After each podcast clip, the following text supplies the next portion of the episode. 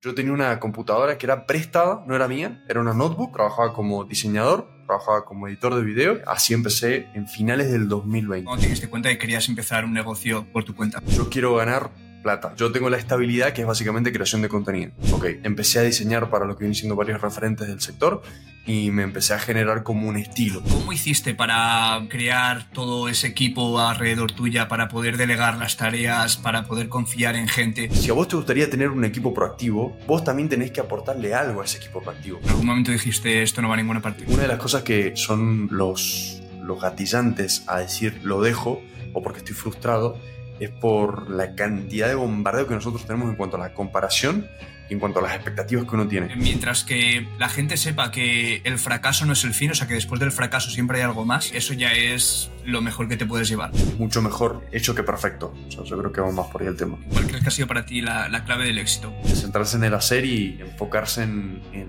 en el paso a paso y en hacer las cosas bien, que ahí es donde está y ahí es donde uno logra convertirse en esa persona que uno quiere ser y sí, por supuesto, tener los resultados que tiene esa persona por la cual queremos compartir. ¿Cuál es, ¿cuál es la vida que quieres, que quieres vivir tú? Muy buenas, eh, Julián, Julián Lucero. Muchísimas gracias por venir al podcast.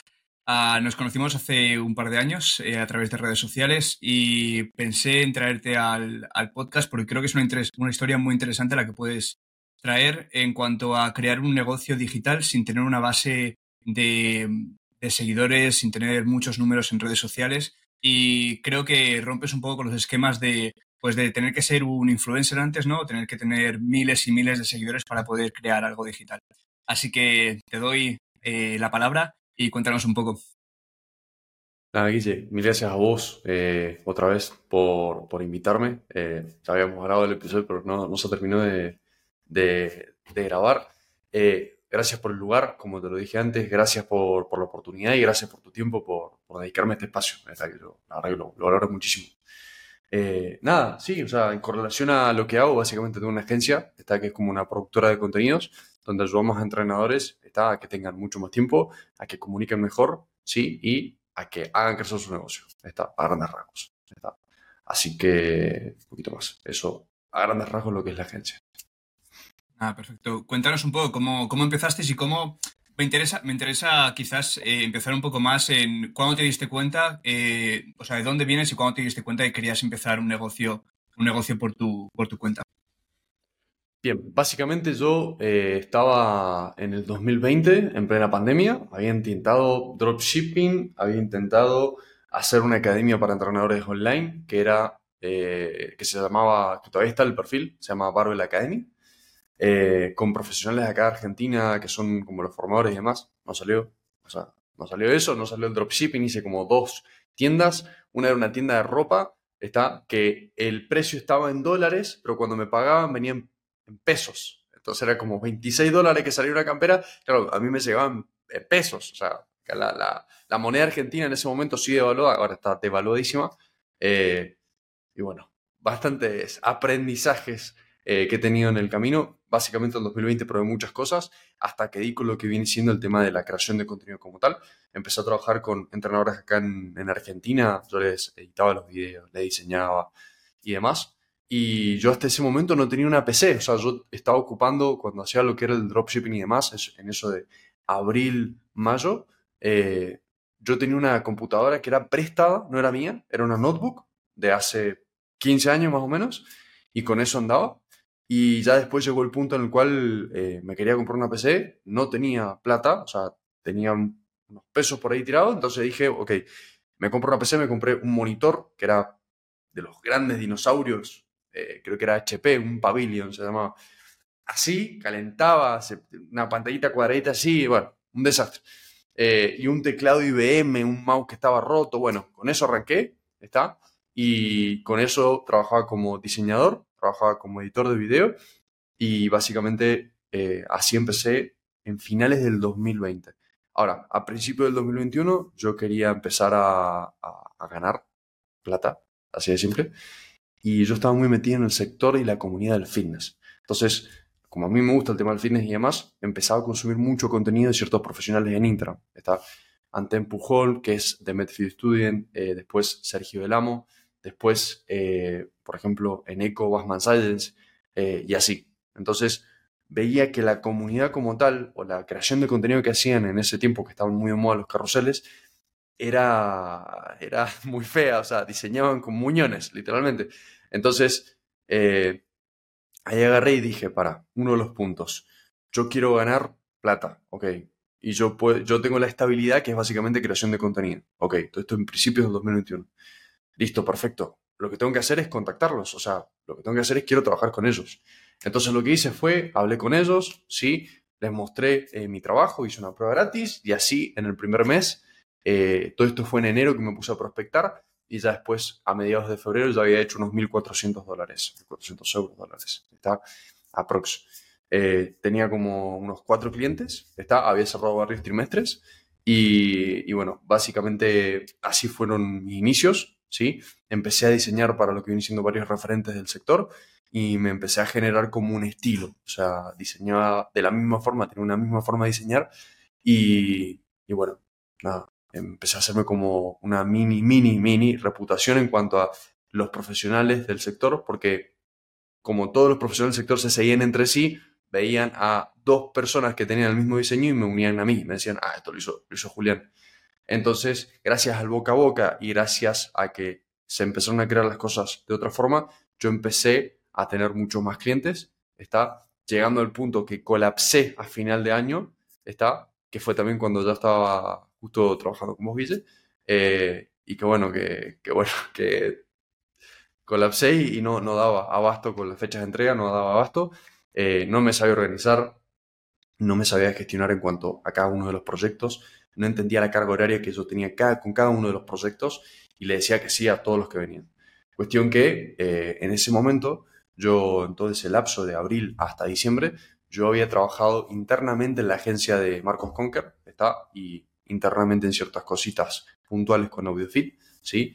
Y básicamente eh, ahí empecé a conocer lo que era el modelo de agencia. Veía que básicamente se ofrecían ciertos servicios con un equipo, ¿sí?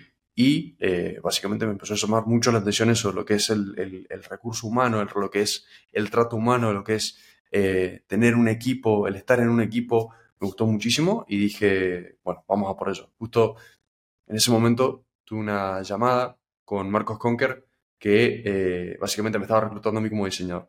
Y uno de los aspectos que él me decía era, bueno, mira, si vos te pones las pilas y sos bueno en esto y, también si aprendes a gestionarte en cuanto a la organización, eh, vas a poder ser como este argentino que está trabajando conmigo, que está haciendo 5.000 euros al mes, solamente con Marcos. Está. Y yo lo dije, lo vi y dije, no, no, puede ser. O sea, yo, yo quiero eso, yo quiero eso, quiero tener esa agencia, quiero quiero ese objeto brillante, porque hasta ese momento todo era un objeto brillante, está. Eh, y dije, bueno, vamos a por eso. Cuestión que finales del 2021, principio del 2022, agarro e intento contactar con una consultora para que básicamente como que me dé un poco de luz sobre cómo puedo montar mi equipo. Eh, me dio ciertos contactos, ¿sí? Y empecé a, eh, a prospectar lo que viene siendo de nuevo, como hice a principios del 2021, en el 2022. Y así conseguí trabajar con eh, otros profesionales más, que uno de ellos me trajo de recomendado, sí, a un cliente que eh, creo que no me va a volver a tocar en la vida, un perfil así, que básicamente él quería hacer un evento presencial en Tenerife con una experiencia paga y no sé qué cosa más, y ahí fue cuando empecé a ver el tema de la puerta de lo que vienen siendo los lanzamientos. ¿Está? Entonces, vi que se podían hacer lanzamientos, se puede facturar muchísimo porque se cobra un fee muy alto como agencia a la implementación de todas las cosas que hay que hacer para ese lanzamiento. Y dije, ok, esto es una oportunidad para, para empezar a tomar proyectos más grandes.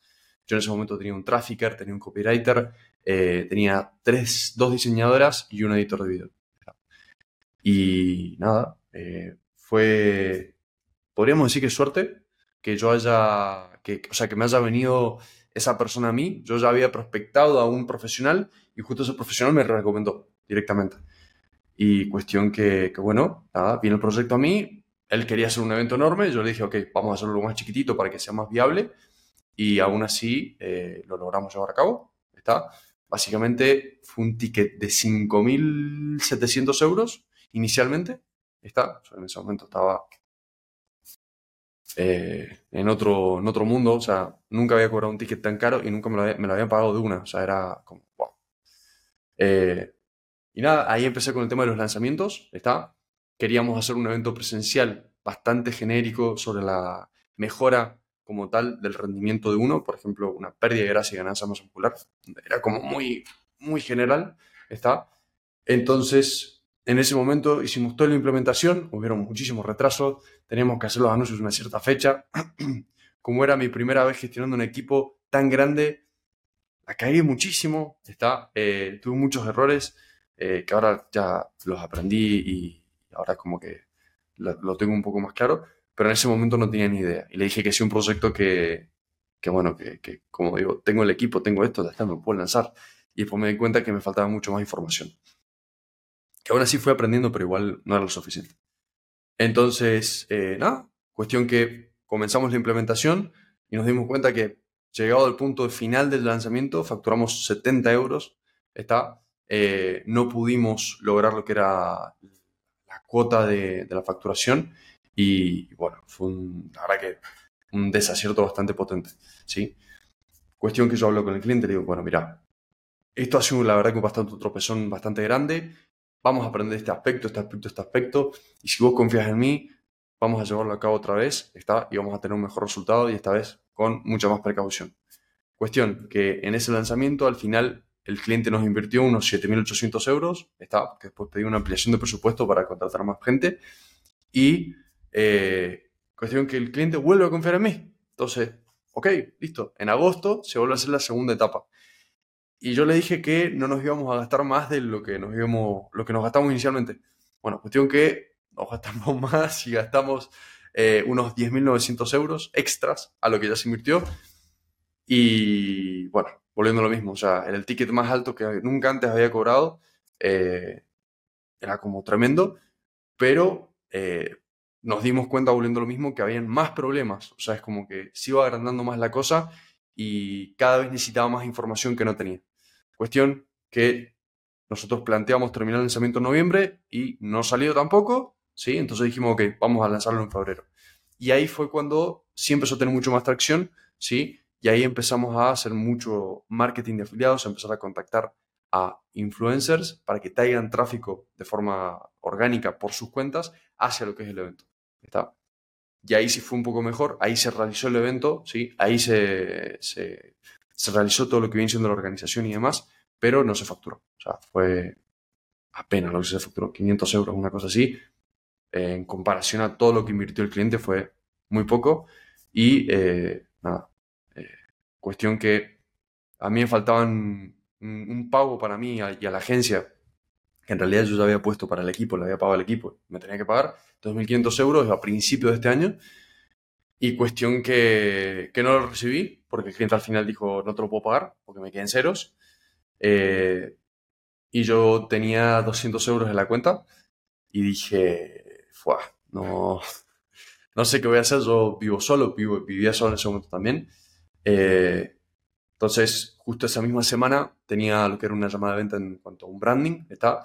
y no tenía nada pensado, entonces agarré y dije, ok, me voy a organizar, voy a plantear una buena oferta, voy a intentar resolver al máximo a la persona, voy a intentar hacer algo bastante personalizado, voy a intentar crear una buena solución en base a lo que está necesitando esta persona. Y justo cierro la venta, está, seguimos trabajando a día de hoy con este cliente y me salvé, o sea, como que aire. Eh, pero, ya después de eso, bueno, monté lo que viene siendo un equipo de prospección, ¿sí? Para lo que viene siendo mis propios servicios. Empezamos a hacer una prospección más personalizada y demás. O sea, hoy en día, eh, seguramente a vos, Guille, con el podcast o a muchos de nuestros clientes les llegan una barbaridad de propuestas diciendo, eh, hola, sí, hago Reels gratis y, y no sé qué cosas más. Y son pibes de 17, 18 años de acá de Argentina. Son, extrañamente, son todos argentinos, está. Eh, y lo que nosotros nos diferenciamos es hacer un video personalizado para intentar conectar con la persona de otra forma, partiendo como ese principio de reciprocidad. O sea, hago el video, si te gusta, joya, y si no te gusta, joya. nada más. Entonces, con eso, eh, en un lapso de unos siete meses, con unos 500 contactos, 500 videos hechos, ¿está? Llegamos a facturar unos, 300, unos 13.600 euros, ¿está?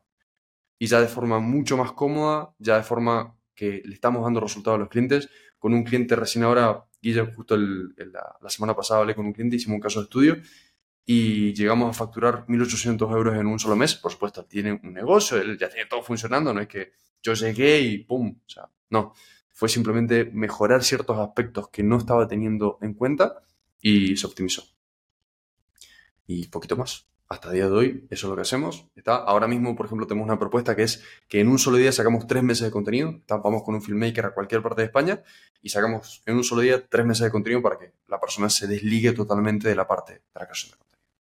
Así que, medio, resumen, eso. Ya podemos, si podemos acabar aquí la entrevista, ya está, cerramos y, a otra.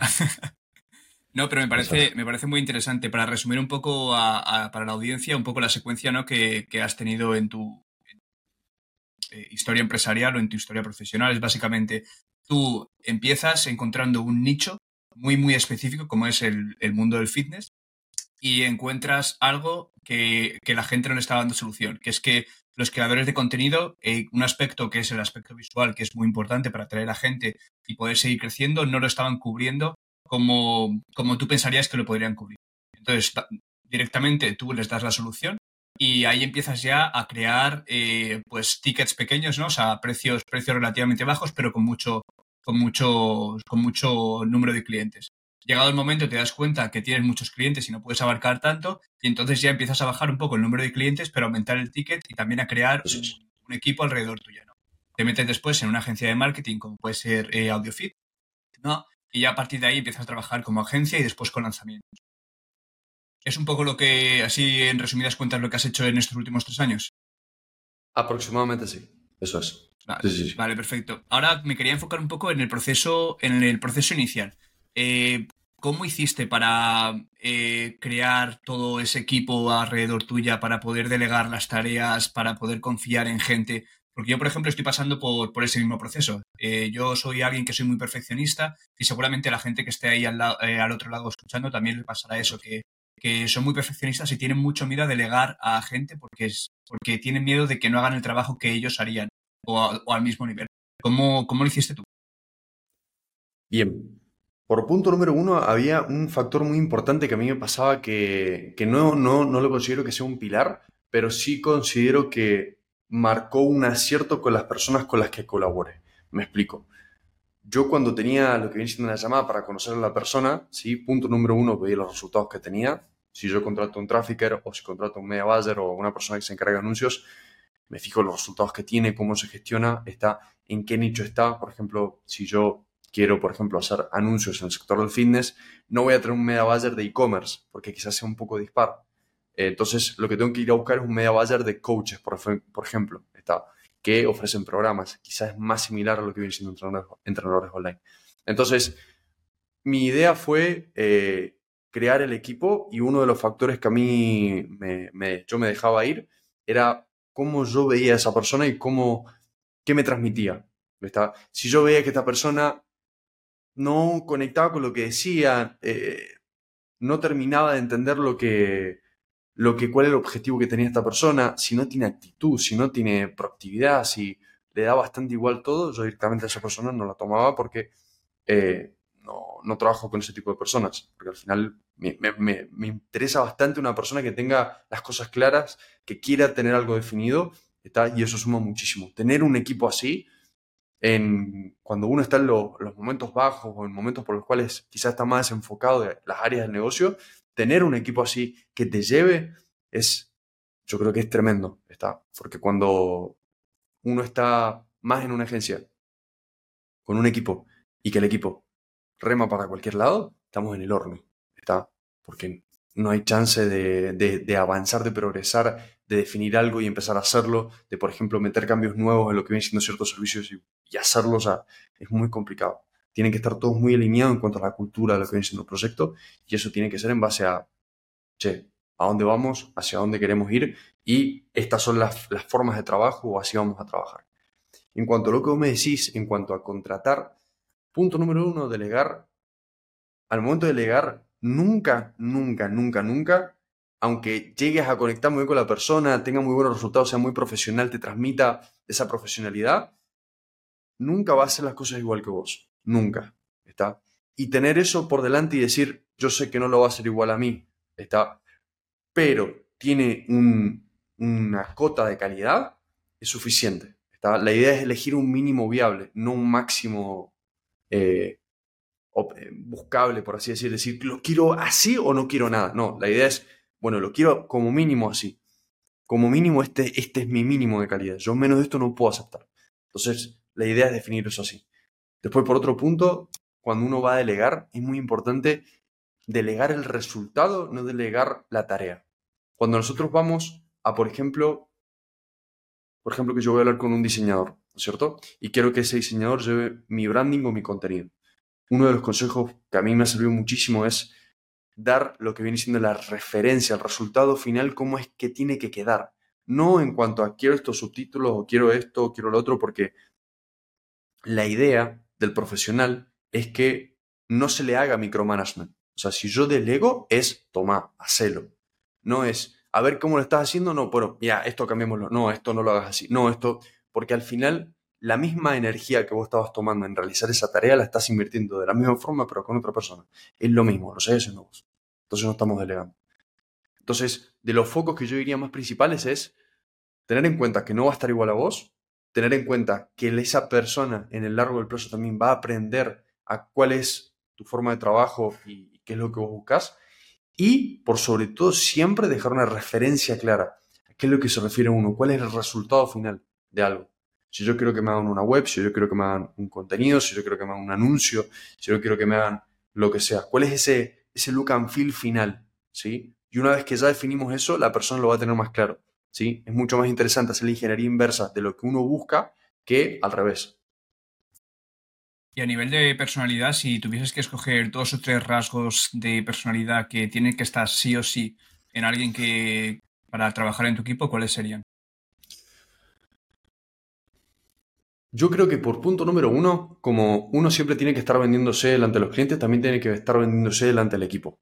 Entonces es muy interesante que nosotros también seamos personas de valor, personas de valor o empresas de valor o proyectos de valor para la persona que está colaborando con nosotros, porque no tampoco se trata de, no, no, es que si no tiene actitud o si no tiene proactividad, no, no, fuera. No. La idea es también, eh, hasta cuando uno tiene una pareja, es eh, si a vos te gustaría tener una persona que sea así, vos tenés que ser esa persona como tal. O sea, vos tenés que ser esa persona que a vos te gustaría con la, con la que te gustaría estar. Entonces, volviendo al tema del trabajo, si a vos te gustaría tener un equipo proactivo, vos también tenés que aportarle algo a ese equipo proactivo. Ya sea eh, a nivel, no sé, ya no, se trata todo de, por supuesto, tiene que tener un buen salario, lo tiene que pagar bien. Se, tiene que, sentir como, pues si no, estamos en el horno, eso es básico. Pero tiene que haber algo más. Tiene que haber una misión en cuanto a, ok, mira, por ejemplo, yo a todos mis editores les enseño a cómo se tienen que ir de la agencia. A todos mis editores, a todos mis editores, a mis diseñadores, a director creativo, a todos. Si yo aprendo algo de ventas, yo se lo comunico a ellos, muchachos, se vende así o se hacen las cosas así, o estas son las cosas nuevas para prospectar como editores o lo que sea. A todos. Porque yo no tengo ni punto número uno, miedo a que se vayan, y yo quiero que ellos les vaya bien. Entonces, desde, o sea, partiendo de esa premisa, está ya cualquier otra agencia no lo hace ni a palos a eso. Y cuando ellos consigan laburo, ellos no se van a ir porque de todo lo que les ha aportado, ellos se van a querer seguir quedando. Es una relación a largo plazo. Entonces, es lo que a mí más me interesa. ¿sí? Por supuesto, si viene una oportunidad que le paguen el triple de lo que yo le estoy pagando, que le motiva muchísimo más y demás, enhorabuena y, espero que le vaya genial. O sea, hay que ponerse contentos por eso. Eh, pero sí considero que un equipo es una cuestión de que la base el fundador tiene que dejar muy bien los valores y que tiene que ser un ejemplo para ese equipo. Porque si no, no tiene sentido. O sea, si yo estoy gordo, obeso, eh, me llevo mal con mis amigos, soy un desagradecido o soy una persona muy mal educada lo que sea, yo no le puedo decir a mi equipo, sean productivos, cuando yo eh, no soy ni la mitad de eso. Entonces, creo que esa es la, la base para atraer buen talento. ¿Está? Y ya después, para ir a buscarlo, por supuesto, bueno, es lo obvio, o sea, que sí tenga actitud, que sea una persona proactiva, que en su vida, en su día a día, sea una persona que diga, no, mira, eh, básicamente casi como un emprendedor, porque es así. Eh, he intentado conseguir esto, pero no lo pude lograr, entonces hice A, B y C. Estoy metiéndome en clases de canto porque quiero cantar, porque me quiero ir al coro de mi ciudad, porque me fascina eso. O sea, es como tener esa chispa. Entonces, cuando uno crea un equipo así, no, no tiene sentido lo que se puede lograr. O sea, es, es increíble porque va solo el equipo. O sea, va solo. Qué bueno, qué bueno. Eh, ¿En algún momento te contemplaste el no seguir con este proyecto? ¿En algún momento dijiste esto no va a ninguna parte? Sí, 100%. Sí, sí, sí. En muchos momentos cuando he tenido épocas vacas flacas, hasta día de hoy, o sea, siempre se me pasa por la cabeza porque soy un ser humano, o sea, eso, eso de base. Eh, y una de las cosas que, que son los, los gatillantes a decir lo dejo o porque estoy frustrado es por la cantidad de bombardeo que nosotros tenemos en cuanto a la comparación y en cuanto a las expectativas que uno tiene. Claro, porque, por ejemplo, en mi caso, el caso más cercano que yo tengo es que yo conozco un pibe acá de Córdoba, eh, acá Argentina. Claro, tiene 20 años y tiene una, una empresa que factura 180 al mes. Está al mes. Entonces, es una cuestión de que, claro, si yo me pongo con esa vara y me mido con esa vara, soy un fracasado. Es así de simple. Yo tengo 22, o sea, soy un fracasado. Es así de simple. Yo me, tengo que retirar, no sé, tengo que irme a jugar las bolitas. no soy bosta. Entonces, no es la idea. El foco como tal, cuando uno tiene eh, estas, estos vaivenes, es mirar para atrás. Muchas de las cosas que hoy en día se han conseguido son cosas que antes hubiéramos, wow, no, no, qué locura. Yo daría todo por tener ese momento, por, no sé, vivir solo, por tener una moto, por viajar, por ayudarle a mi mamá a comprar un auto, lo que sea, por ejemplo.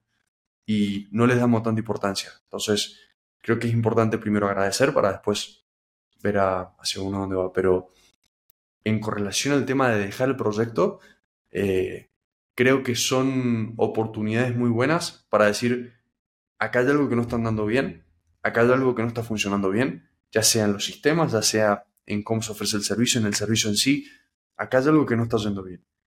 Esto es información, esto es una oportunidad para realmente sí dar el salto a algo más, que quizás no es facturar un pico, hacer un pico de facturación el mes que viene, pero sí el año que viene trabajar de otra manera, tener menos costes, dar mejores resultados más allá de tener ganancia, impactar mejor a las personas, ser un proyecto realmente valioso que aporta algo a lo que viene siendo el, sector y no simplemente otra agencia más que hace contenido y ya. Por ejemplo, en mi caso. Eh, pero no está, no está, en, mi, no está en, mis, en mis tomas de decisiones decir no, lo dejo. O sea, no. De que se me pasa por la cabeza, se me repasa, pero no. Bueno, hay una frase que de hecho es el título de un libro que tengo por aquí, El libro es este, es de Alberto Espinosa, se titula Si nos enseñaran a perder, ganaríamos siempre. Y es un poco lo que has dicho, lo que has dicho tú, ¿no?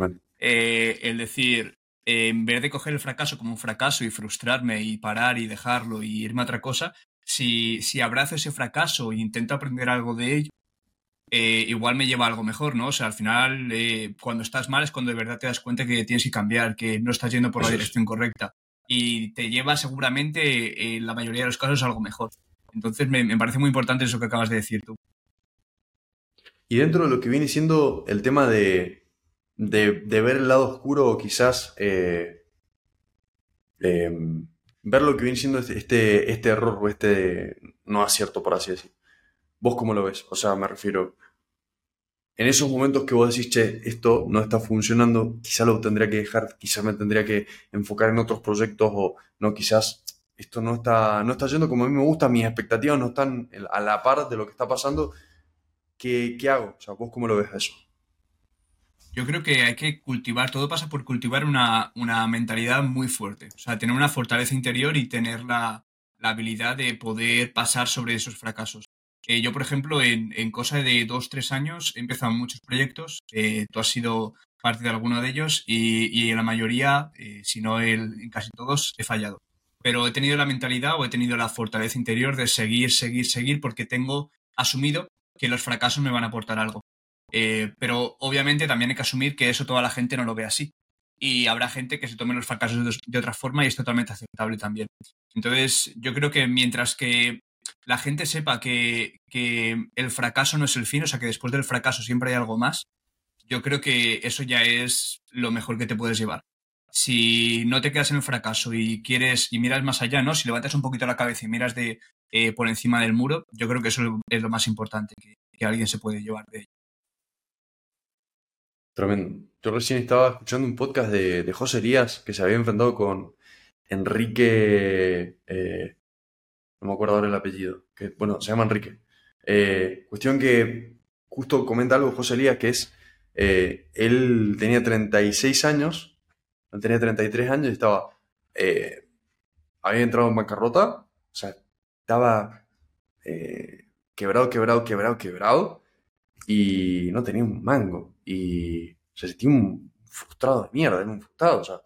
Y ahora, no, no sé qué tiene, creo que 46, 47, y es eh, de las personas más eh, ricas del mundo. Está, está en, la lista, en la lista de Forbes. Entonces, creo que uno tiene las expectativas de cómo está tan bombardeado, tan bombardeado por lo que vienen siendo las redes sociales de el pibe de 25, 30, eh, menos de 30 años que hace tanto o logra tanto, y uno que está empezando, eh, compara, o sea, el esfuerzo de uno lo compara con el resultado del otro. Entonces, claro, agarras, comparas directamente y decís, no, no tiene sentido lo que estoy haciendo, eso, o sea, ¿para qué lo hago? Me voy a jugar a otra cosa, o sea, no, ya está, me voy a jugar a la timba, no, un desastre. Claro, es que es muy jodido. Eh, sí, es muy jodido la comparación. La comparación es muy peligrosa, sobre todo en redes sociales, porque en redes sociales solo se ven los casos de éxito. Eh, solo se ve el típico chaval de 18 años que tiene 500.000 seguidores, que ya tiene una agencia de marketing, Eso que es. tiene una imagen creada y estás tú con 20, con 22, incluso con 30, que estás creando, creando tu propio proyecto y ya te comparas, eh, consciente o inconscientemente, te comparas con lo que tienes alrededor y puede llegarte a frustrar. Eh, mucho, mucho, mucho. Y también es un poco el, el lenguaje que tenemos, ¿no? ¿No? Nosotros como eh, siempre eh, intentamos simplificar todo como seres humanos y tenemos este dualismo de fracaso o éxito. Y esas son las dos opciones y las tenemos como equivalentes, ¿no? O sea, si no tienes éxito es porque eres un fracasado. Pero en verdad yo creo que no es así. O sea, yo creo que el fracaso y el éxito pueden ser compatibles y no tienen que estar, de hecho, ni siquiera en el mismo espacio-tiempo. Tú puedes fracasar, pero ese fracaso te va a ayudar a llegar al éxito. Igual si no fracasas, no tienes éxito en el futuro. Eh, entonces, yo creo que también es un poco eso, el, concepto que tenemos del fracaso y qué significa para nosotros el fracaso. Qué buena esa parte de, si no tienes, si, no tenés fracaso ahora, es que no estás, te- no, o sea, si, vos realmente ahora no estás tocando fondo, que no significa que siempre hay que tocar fondo, eh, muy posiblemente no vayas a tener el éxito rotundo en un futuro, porque es como que no tocaste el fondo que vos tenías que tocar, que para que te caiga la ficha de decir, bueno, este aspecto, este aspecto, este aspecto lo tengo que cambiar, porque si no, no, no puedo seguir así. Entonces, qué, qué interesante eso. Porque claro, por ejemplo, uno puede llegar a facturar bastante o puede tener un proyecto y la pega y gana, está eh, a corto plazo ahora, porque gana, ¿qué es ganar? O sea, ya empieza a facturar, por ejemplo, 10.000 euros al mes, por ejemplo, está mes 1, mes 2, mes 3, ok. Pero claro, esa persona capaz que va a llegar a un punto, como cambio natural de todo, de que todos los proyectos se mueren, porque son así, todos los proyectos se terminan acabando, eh, y que cuando le llegue ese, ese, ese punto, la persona no va a saber ni cómo ha llegado ahí, porque no ha tenido que pelear todo lo que ha tenido que pelear para llegar a facturar 10 al mes, por ejemplo. Entonces, al momento que se le caiga todo, no va a saber cómo remontarlo. Entonces, ahí va a ser el punto de quiebre para él, pero no antes. ¿sí? Y quizás ese punto de quiebre va a ser lo que le lleve a, más de facturación, sino a llegar a un nivel un poco más alto de realización, quizás, en cuanto a nivel profesional. Entonces, qué interesante eso, porque es como, es que quizás no es que te haga falta un millón de euros en la cuenta del banco. O sea, creo que te hace falta otra cosa, o que a- le hace falta a uno otra cosa. Para nada, para nada. De hecho, en cuanto, en cuanto al dinero, yo, por ejemplo, en mi caso, eh, mi ambición es solamente poder vivir, si, o sea, ganar mis 5.000, 10.000 euros al mes y sobre todo que no dependa mi trabajo de dónde estoy, en qué, en qué momento, ni qué hago con mi día a día, básicamente. O sea, yo eh, trabajo por conseguir una libertad en algún momento de mi vida. Yo no quiero ni millones, ni Ferraris, ni chalets en ninguna parte. O sea, yo no quiero nada de eso porque creo que no me aporta nada. Creo que la libertad de poder estar donde quiera y cuando quiera me aporta mucho, mucho más. Y después, en relación a lo que has dicho también, eh, ponemos un ejemplo muy fácil, por ejemplo. Alguien al que le ha tocado la lotería, le toca el bono de Navidad y de repente consigue en su, en su cuenta, le llegan 4 millones de euros. Por ¿Quién va a ser capaz de, de manejar mejor su dinero, de gestionar mejor su dinero? Esa persona que acaba de conseguir la lotería y que nunca ha tenido imagínate que tiene la persona 18 años que acaba de salir de, casa de sus padres y que no sabe absolutamente nada de la vida.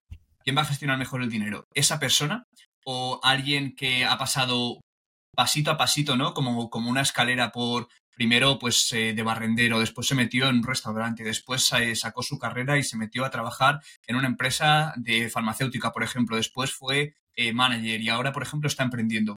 ¿Quién va, ¿Quién va a poder gestionar mejor el dinero? Claro. No, 100%. La persona que viene paso a paso. Totalmente. Porque el fracaso, el fracaso, el pasar por ese proceso te enseña. Ah, yo de todos los proyectos que he hecho, creo que cada proyecto me ha enseñado eh, una, una, pequeña pipeta de información que después se podía aplicar en, en, mis otros proyectos y he visto como esa información, ese conocimiento que tenía ahora me ayudaba a ir mucho más rápido. 100%, 100%.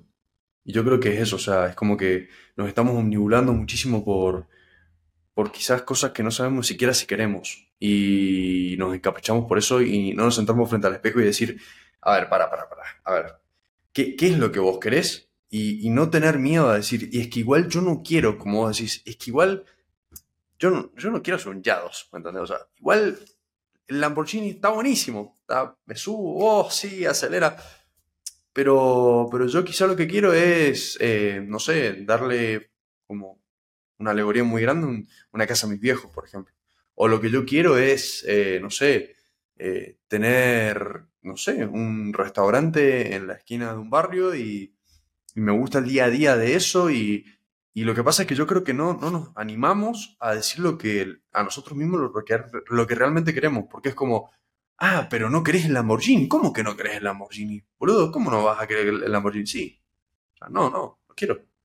Y creo que ser sinceros en ese aspecto y, y decir, che, mira, de la misma forma por la cual vos estás actuando y estás trabajando o estás tomando las decisiones que tomas gracias a tener valores totalmente, o sea, eh, sin definirse, sin, sin, sin ser tan fuertes, eh, es por lo cual vos estás pasando un momento tan infelices.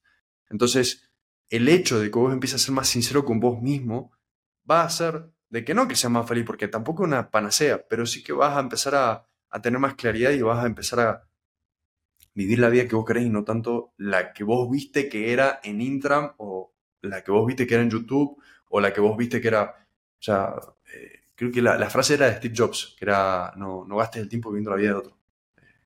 Creo que va por ahí. O sea, potente, potente esa frase. ¿Cuál es, ¿Cuál es la vida que quieres, que quieres vivir tú? Porque, ¿Cuáles son tus objetivos?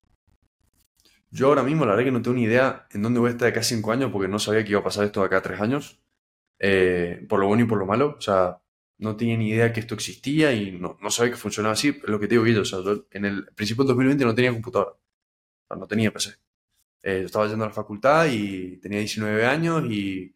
Eh, ah, ese, esa era otra. Trabajaba en una roticería, me encanta cocinar. Una roticería es como un... De pollos, ¿no? ¿Cómo decirlo? Eh, sí, eh, panchos, hamburguesas, eh, sándwiches grandes de carne y demás. Pizza. Entonces, trabajaba en roticería, jugaba al rugby, estaba teniendo una, una, beca que es un subsidio acá en Argentina, como se regalan los subsidios. Era, creo que eran 10 dólares al mes, una cosa así al cambio. Y tenía eso que me entraba porque estaba estudiando, a las personas que estudian le pagaban eso. y Perdona, 10, 10 le ayudaba al mes. eso. Sí, ¿Pero cuánto, un cuánto puede subsidio. un sueldo ahí en Se Argentina? llama Progresar. Acá un sueldo en Argentina, el sueldo mínimo está en unos 150 aprox. Ya Está. Y un buen sueldo para vivir tranquilo, con 500 dólares vivís tranquilo. O sea, depende si estás en zona más céntrica. En capital te puede salir un departamento, un alquiler, 250 dólares, 300 dólares. Vale, Lo es que más has dicho, los caro. 10, has dicho los 10 dólares y comparado aquí con, con a nivel europeo a la calidad de, o sea, como la No, moneda de aquí es como, No, 10 no, euros. no. Es que la, es la paga que se lleva el niño de papá a la semana. Sí, sí, sí, sí. No, no, no. No, no tiene sentido. Y nada, en ese momento yo estaba laburando en la roticería y demás, y ayudaba a señoras de más de 80 años, estaba re nichado, en ayudarles a manejar el teléfono, a ayudarles a cómo mandar un audio por WhatsApp.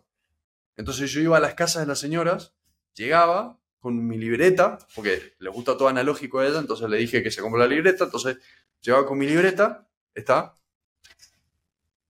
¿Cómo anda? Bueno, hoy vamos a ver cómo mandar una de WhatsApp, cómo hacer un FaceTime o cómo hacer tener una videollamada y cómo... Eh, ¿Cuál era la otra? Eh, cómo leer un mail.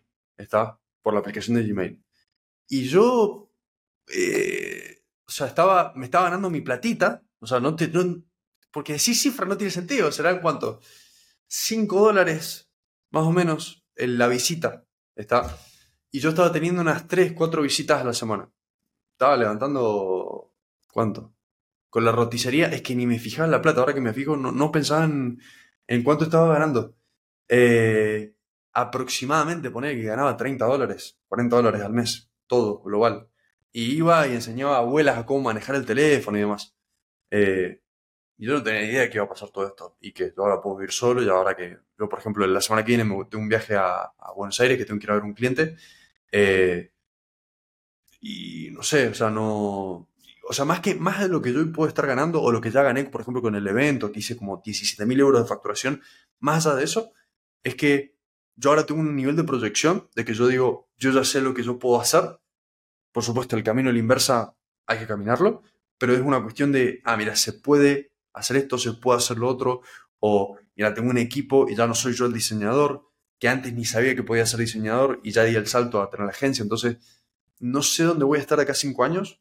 Lo que yo sí sé es que tengo mis no negociables y es, primero que nada, el proyecto tiene que seguir creciendo. Y es lo que vos decías, yo tengo que tener flujo de caja. O sea, no tengo un millón de dólares porque no tengo ni idea. Y, y eso creo que es decirlo por decirlo, porque uno no tiene, no se hace la idea de cuánta plata es eso. ¿Está? O cómo conseguirlo.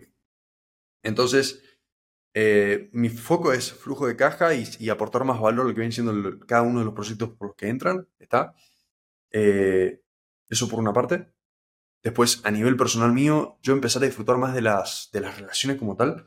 Eh, soy una persona que sobrepiensa muchísimo, pero da 800 vueltas a las cosas. Para que usted haga una idea, y esto lo comparto, esto no te lo había contado antes, para que usted haga una idea, yo con un amigo está, hice a Contability Partner. Entonces, jodiendo, él eh, está trabajando como appointment setter, lo estoy ayudando y demás. Eh, cuestión, que nos pusimos a charlar y le digo, che, mira, vamos a hacer una cosa. Yo le tenía que dar una flaca en el gimnasio. Está una piba que a mí me gusta, la veo hace una banda y no, no me he sentado a, entablar una conversación. Entonces, agarramos y hicimos un contrato. Está, ¿dónde? Yo tengo que hablar a la persona esa, está, y aparte tengo que ganar cuatro clientes acá que termine el año. Está. Entonces, hicimos el contrato, está, y cumplí la parte de la piba, ahora me falta lo de los clientes, estamos ahí, la semana que viene tenemos un par de llamadas, eh, pero lo que yo voy es que, eh, ya no sé por qué estoy contando esto, me perdí. La cuestión es que eh, me, gustó mucho el hecho de empezar a pasar a la acción en ciertas cosas que por ahí, en ciertos ámbitos de mi vida, yo soy un pelmazo, está, que en habilidades sociales yo me, desenvuelvo muy bien, pero ese primer contacto no, me cuesta una banda porque no sé cómo entrar. Entonces, eh, nada, cuestión que, ahora siempre es hablar con la flaca y que es como que, como uno tiene la barrera mental de ganar tanto o de lograr tanto, como que rompí eso. Eh, yo antes salido y demás, pero como que siempre, más en el gimnasio, porque vos si vos me decís en otro lugar, bueno, pero en el gimnasio que uno va a entrenar así y, ahora que está época de verano, a reventarse y estar todo hecho un desastre, eh, es como que es distinto el ambiente. Cuestión, que, que nada, eso. O sea, me quiero enfocar mucho más en, las relaciones propias porque es como eh, de las cosas más lindas que uno se. Que, que, se puede llegar a tener, qué sé yo, tomar un mate con mi mamá, eh, salir a caminar con mi papá, no sé, o sea, compartir, por ejemplo, yo tengo una hermana de, de 8 años, ir, invitarla a tomar un helado y que me cuente qué es eso de sus cosas, o sea, es como esas, esas cositas muy chiquititas que antes yo las veía y decía, ¿qué vas a disfrutar de tomar un helado? Si, si lo importante acá es la plata o, tener un físico, pero claro, cuando lo empezás a vivir y empezás a estar más presente, es como, che, qué lindo que tu mamá te cuente cosas de su infancia y demás, o sea, cosas que nunca había escuchado, o ver partes de familiares tuyos que nunca habías visto. Es como, a mí no es mi caso, o sea, lo así.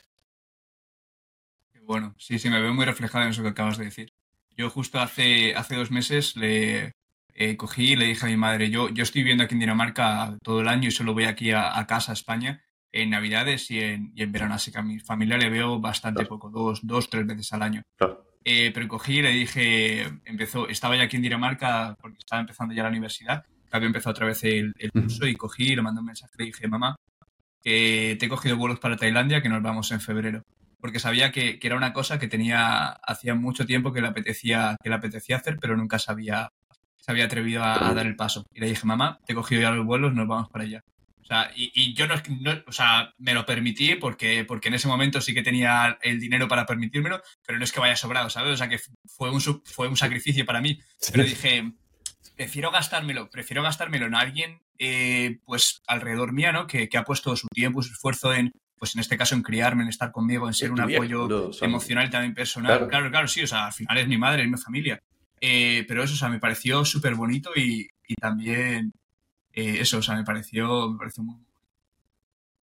Y, y, el hecho de hacer eso, o sea, es tremendo. O sea, decir, che, ¿sabes qué? Vamos, o sea, ya está todo pagado. Eso es tremendo. O sea, yo creo que se, se, se le quita, se, se, le pone mucho peso a tener un proyecto y demás, está perfecto, pero la idea es que ese proyecto te dé esas cosas. Está, que, que no sea quizá el Ferrari, pero sí quizá de agarrar y decirle, más, no te preocupes esta noche, yo pago todo, salir con tus viejos, con tu familia, los invitas y vos invitás, eh, creo que es muy, muy peor. Y además que, que la pasas muy bien.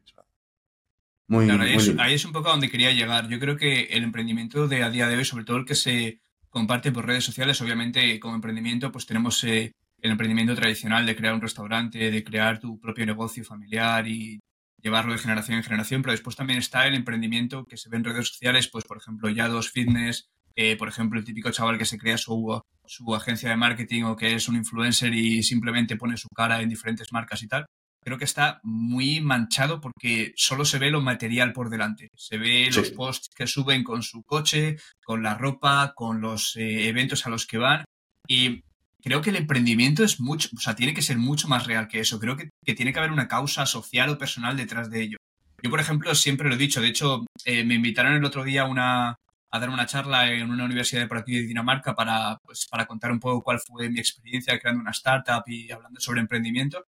Y en una de las eh, diapositivas que tenía decía, mi objetivo, o sea, yo lo que quiero hacer, eh, yo no quiero crear la mejor compañía del mundo, no quiero facturar billones, yo lo que quiero hacer es utilizar mi compañía, mi pequeña creación, como vehículo para poder mejorar el mundo en alguna forma. Pues, eh, ya, pues ya sea haciendo soluciones más sostenibles, eh, pues eh, creando algo social para poder ayudar a la gente, pero utilizar eso como vehículo. O sea, yo no quiero dinero. Obviamente el dinero es lo que te mueve, es lo que al final te da calidad de vida, pero no, no ambiciono dinero porque creo que tiene que haber algo más detrás de Tremendo. Y yo creo que también las personas que han hecho mucha guita son personas que no se han enfocado en el dinero. Todos a los que les preguntes que tienen hoy en día una calidad de vida tremenda o que tienen un proyecto que les va re bien, son personas que dicen, vos tenés que centrarte en aportar valor a, la sociedad, al sector, a lo que sea, pero tenés que centrarte en ser una persona mucho más valiosa, de solventar mejores problemas, pero no en, en bueno, quiero ganar más, bueno, listo, subo el ticket, listo, ya está, no, no, centrarte en realmente aportar algo más a la persona. Eh, que además, si por ejemplo hablamos de un servicio o hablamos de...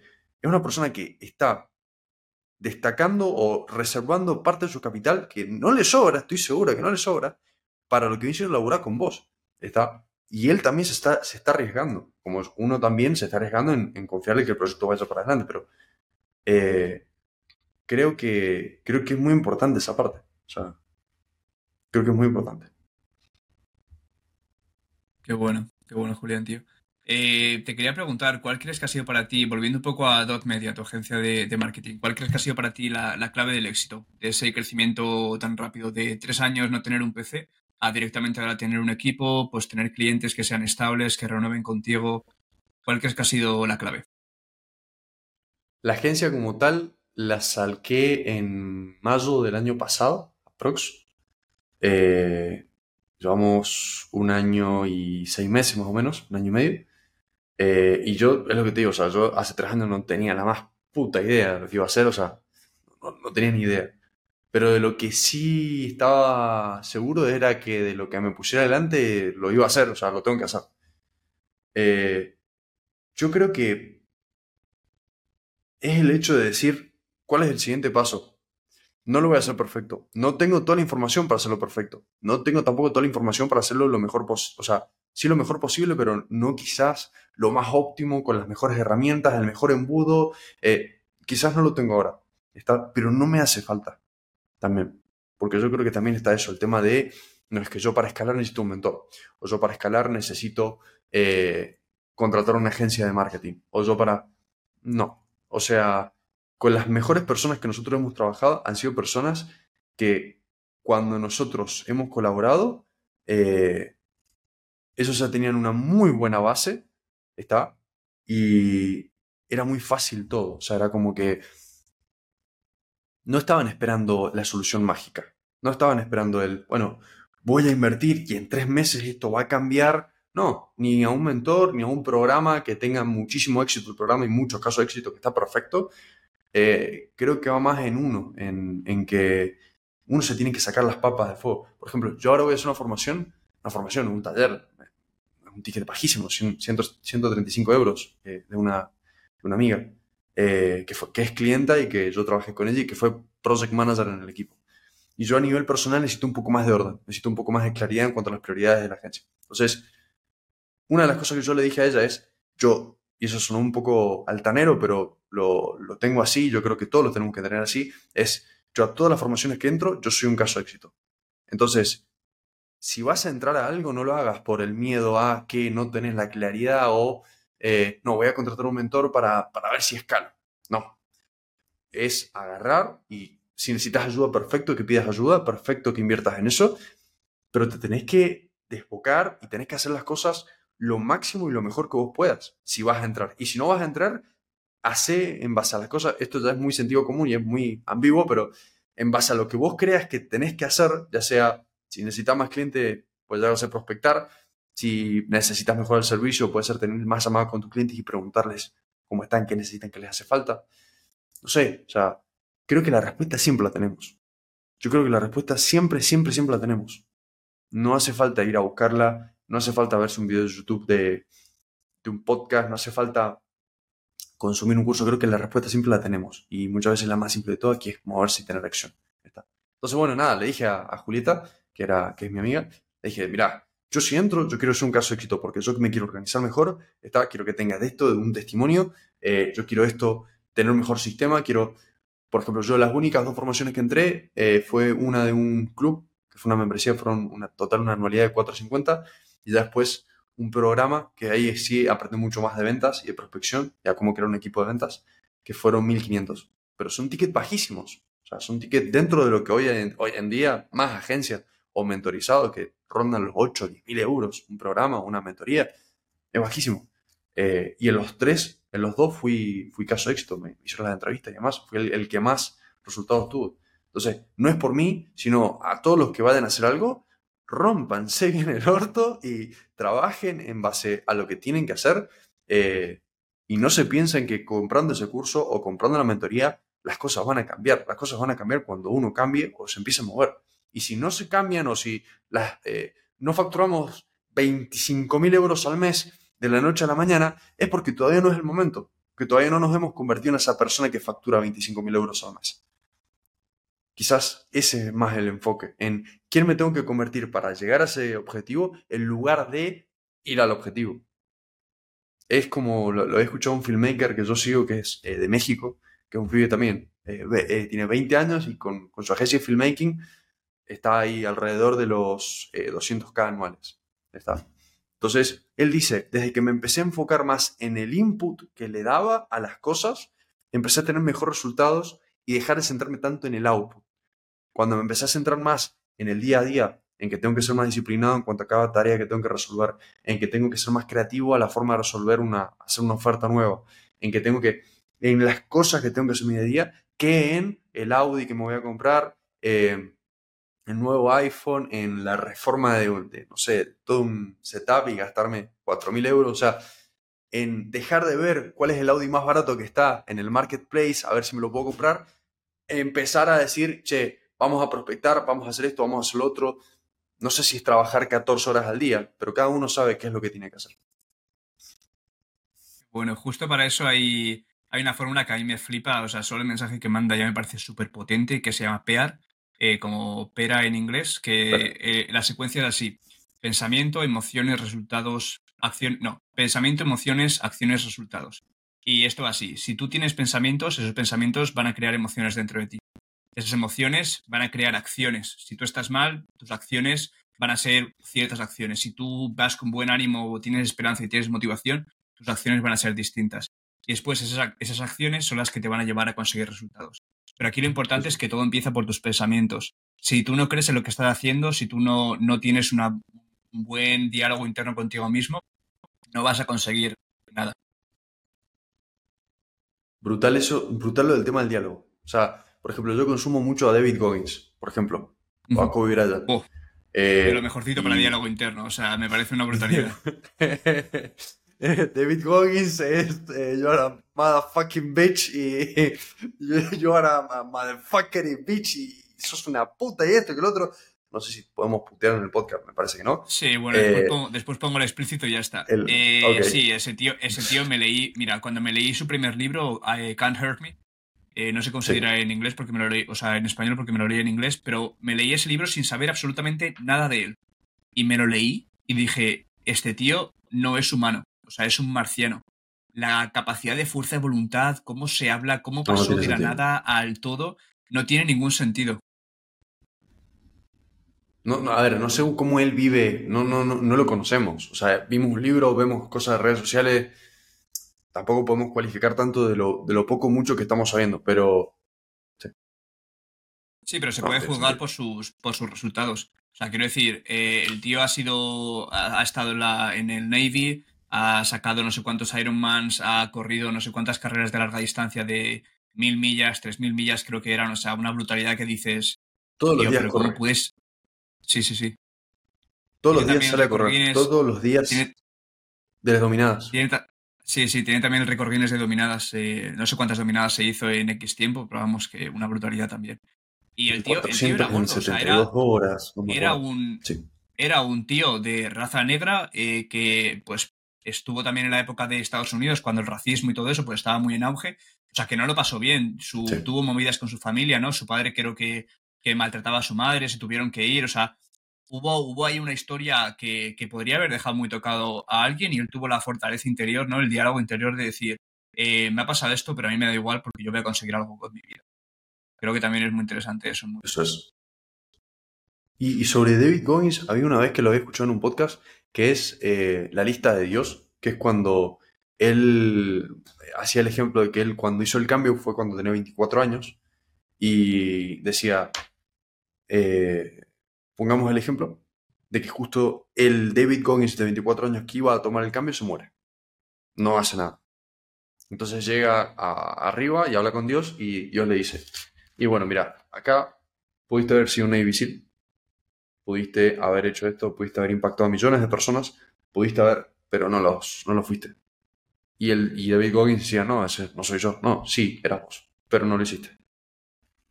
Entonces era como eh, todas esas cosas que, no sabías que podías llegar a hacer, eh, que ni siquiera las tenías en el mapa, que, las podías hacer. O sea, yo cuando lo escuché a mí me, me voló la cabeza. No, totalmente. ¿Cuál es? Yo, por ejemplo, yo, yo soy un romántico pedernido, o sea, yo le tengo que poner un porqué y le tengo que, crear una historia detrás de todo lo que hago. Y, y, yo para mí, por ejemplo, tengo ciertas frases que son las que me ayudan a seguir adelante, son las que rigen todas mis acciones y decisiones que hago a lo largo del día. ¿Cuál serían para ti, por ejemplo, una o dos frases que digas, estas frases son las que me motivan a seguir haciendo y a seguir eh, en el... Eh, extrema responsabilidad o sea, yo al 100% consigo que eh, sea la culpa de quien sea, la responsabilidad es de uno. La responsabilidad del 100% es de uno de tener algo mejor, de empezar a tener mejores resultados. Las riendas del barco, en gran parte y en gran medida las tiene uno.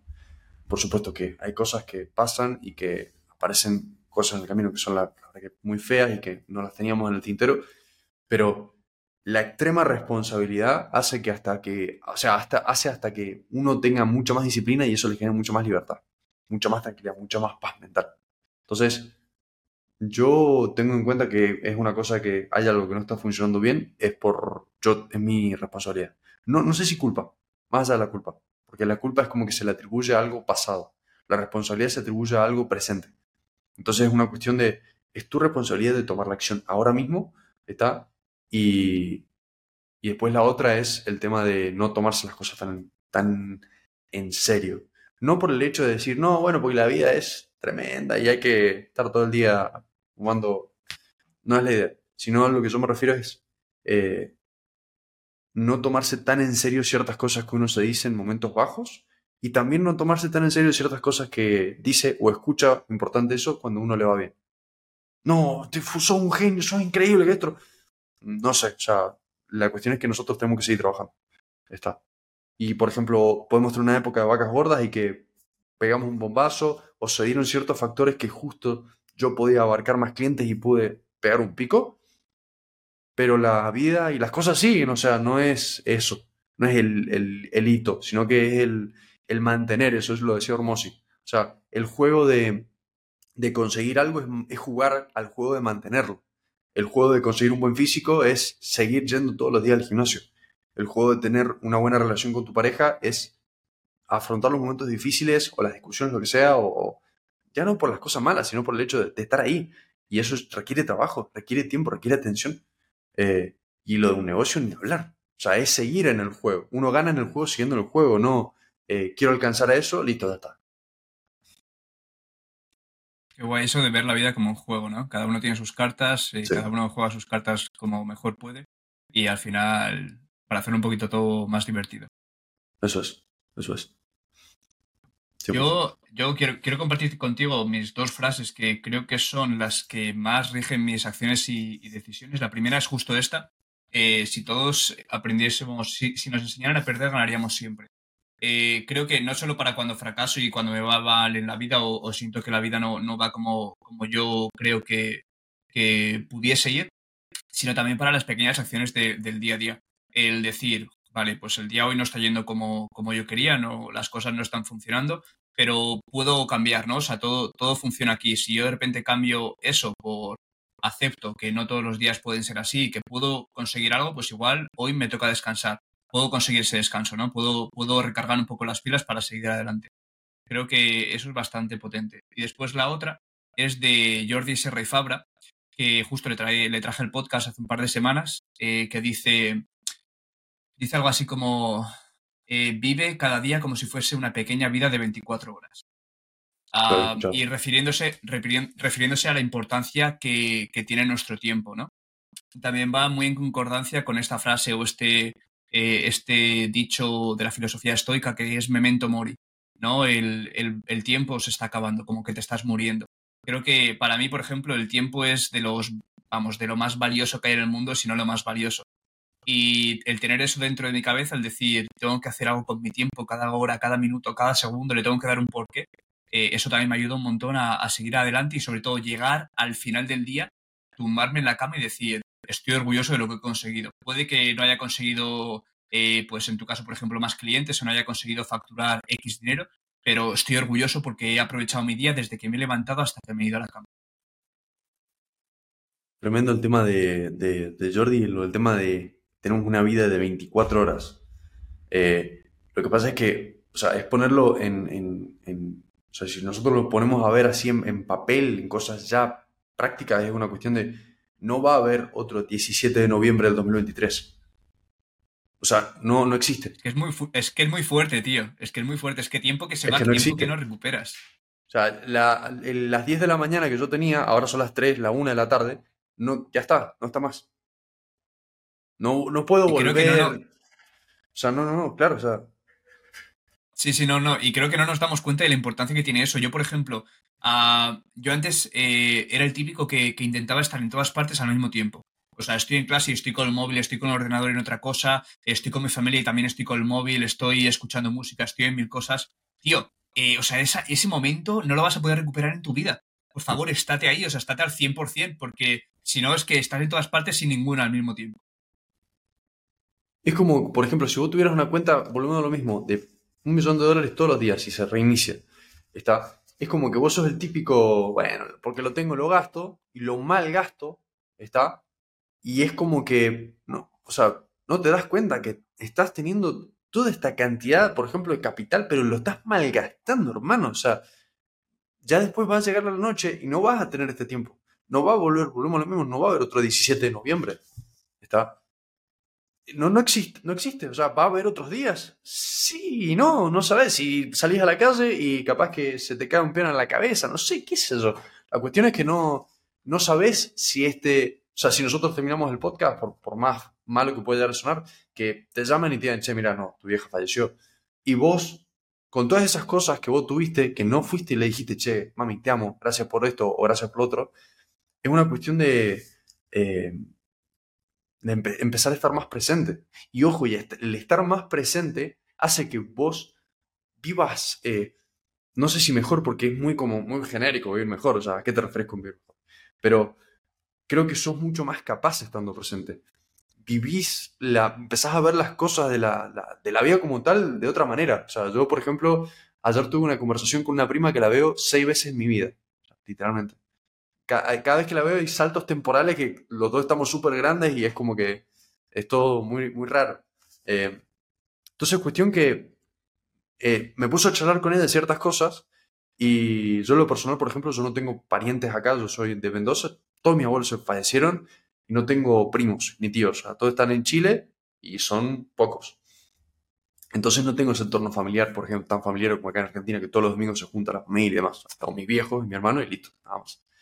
Entonces, ese momento de estar con mi prima y charlar y tomarnos helado y hablar de, qué es eso, de la abuela o de lo que sea, o de las relaciones que hemos tenido y que no salieron, eh, o de los proyectos que tenemos, o hasta las frustraciones que uno tiene y las cosas que, el simple hecho de que te escuche la otra persona, el simple hecho de, de, escucharla a la otra persona, es como, mierda, boludo, toda mi vida la he visto a mi primo, toda la vida me he visto a mi viejo, y nunca había vivido eso. ¿Cómo es que nunca lo había vivido? O sea, qué lindo y qué, y qué, qué boludo que soy, o sea, qué, qué choto.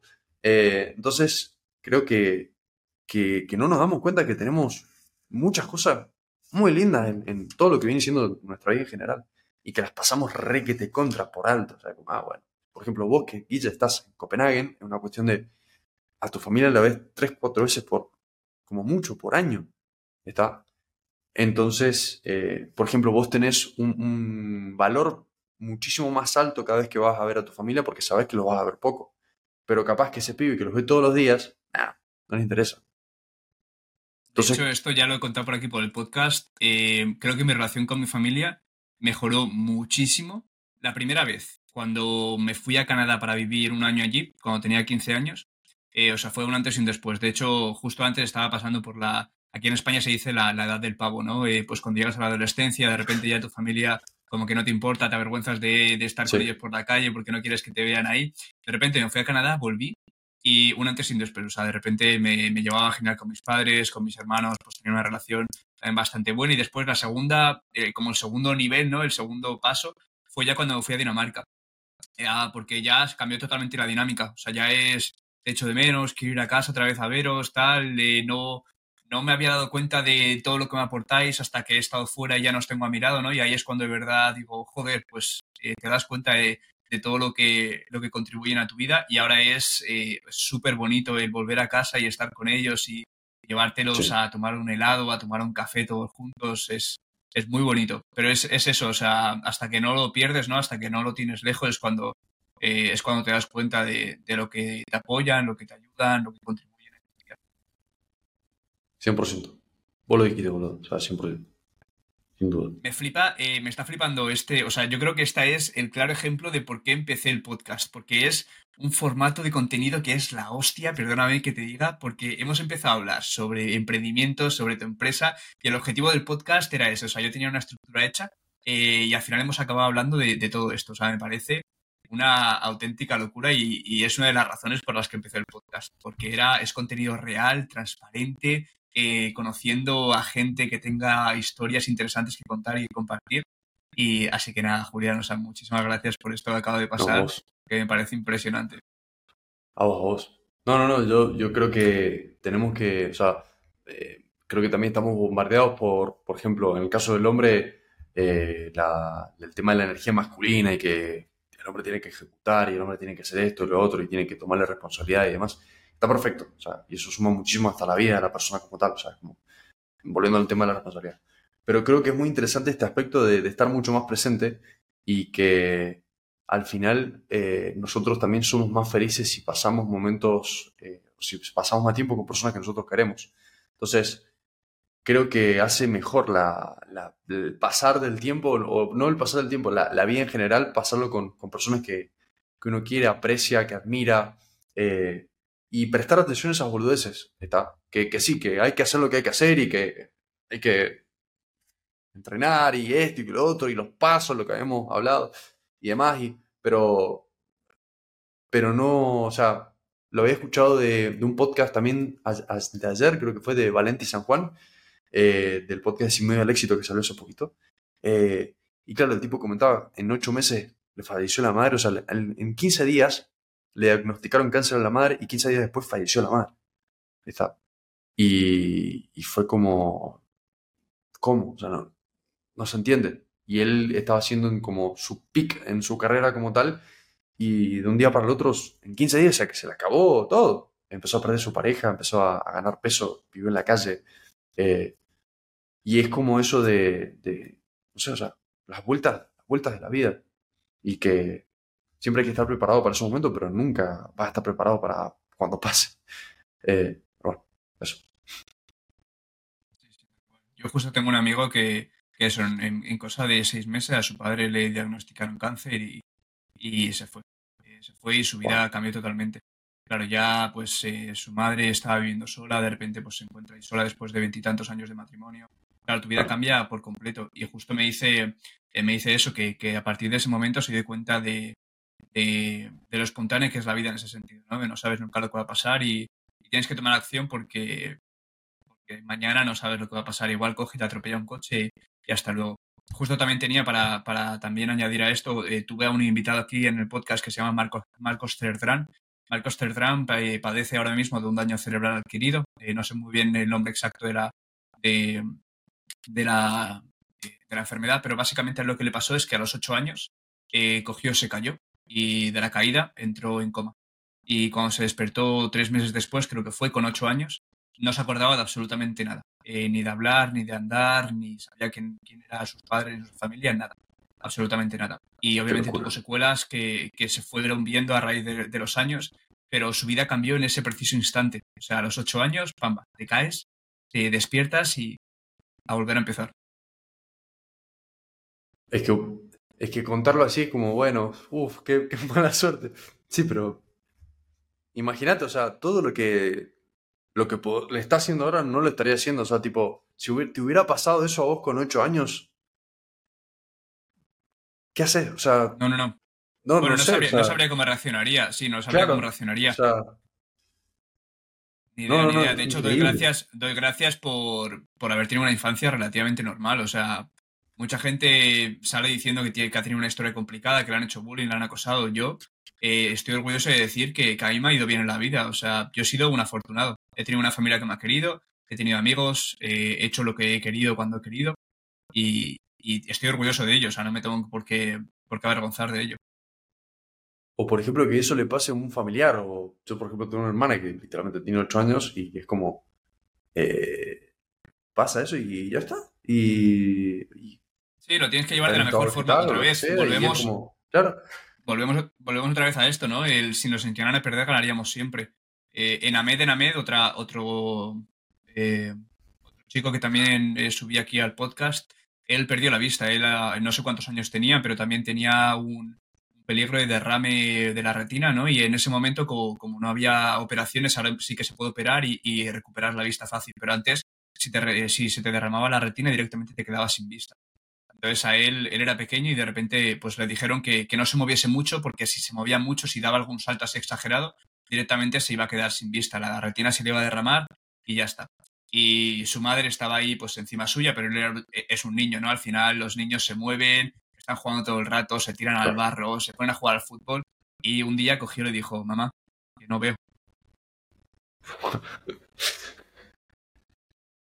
Sí, sí, sí. No, es- es Y re- él cogió- muchísimo. No, no, no, es, es muy fuerte. O sea, a mí cuando me lo contó, eh, me quedé como. Y así tal cual, o sea, no. Y, y él cogió y dijo, vale, pues eh, vamos a.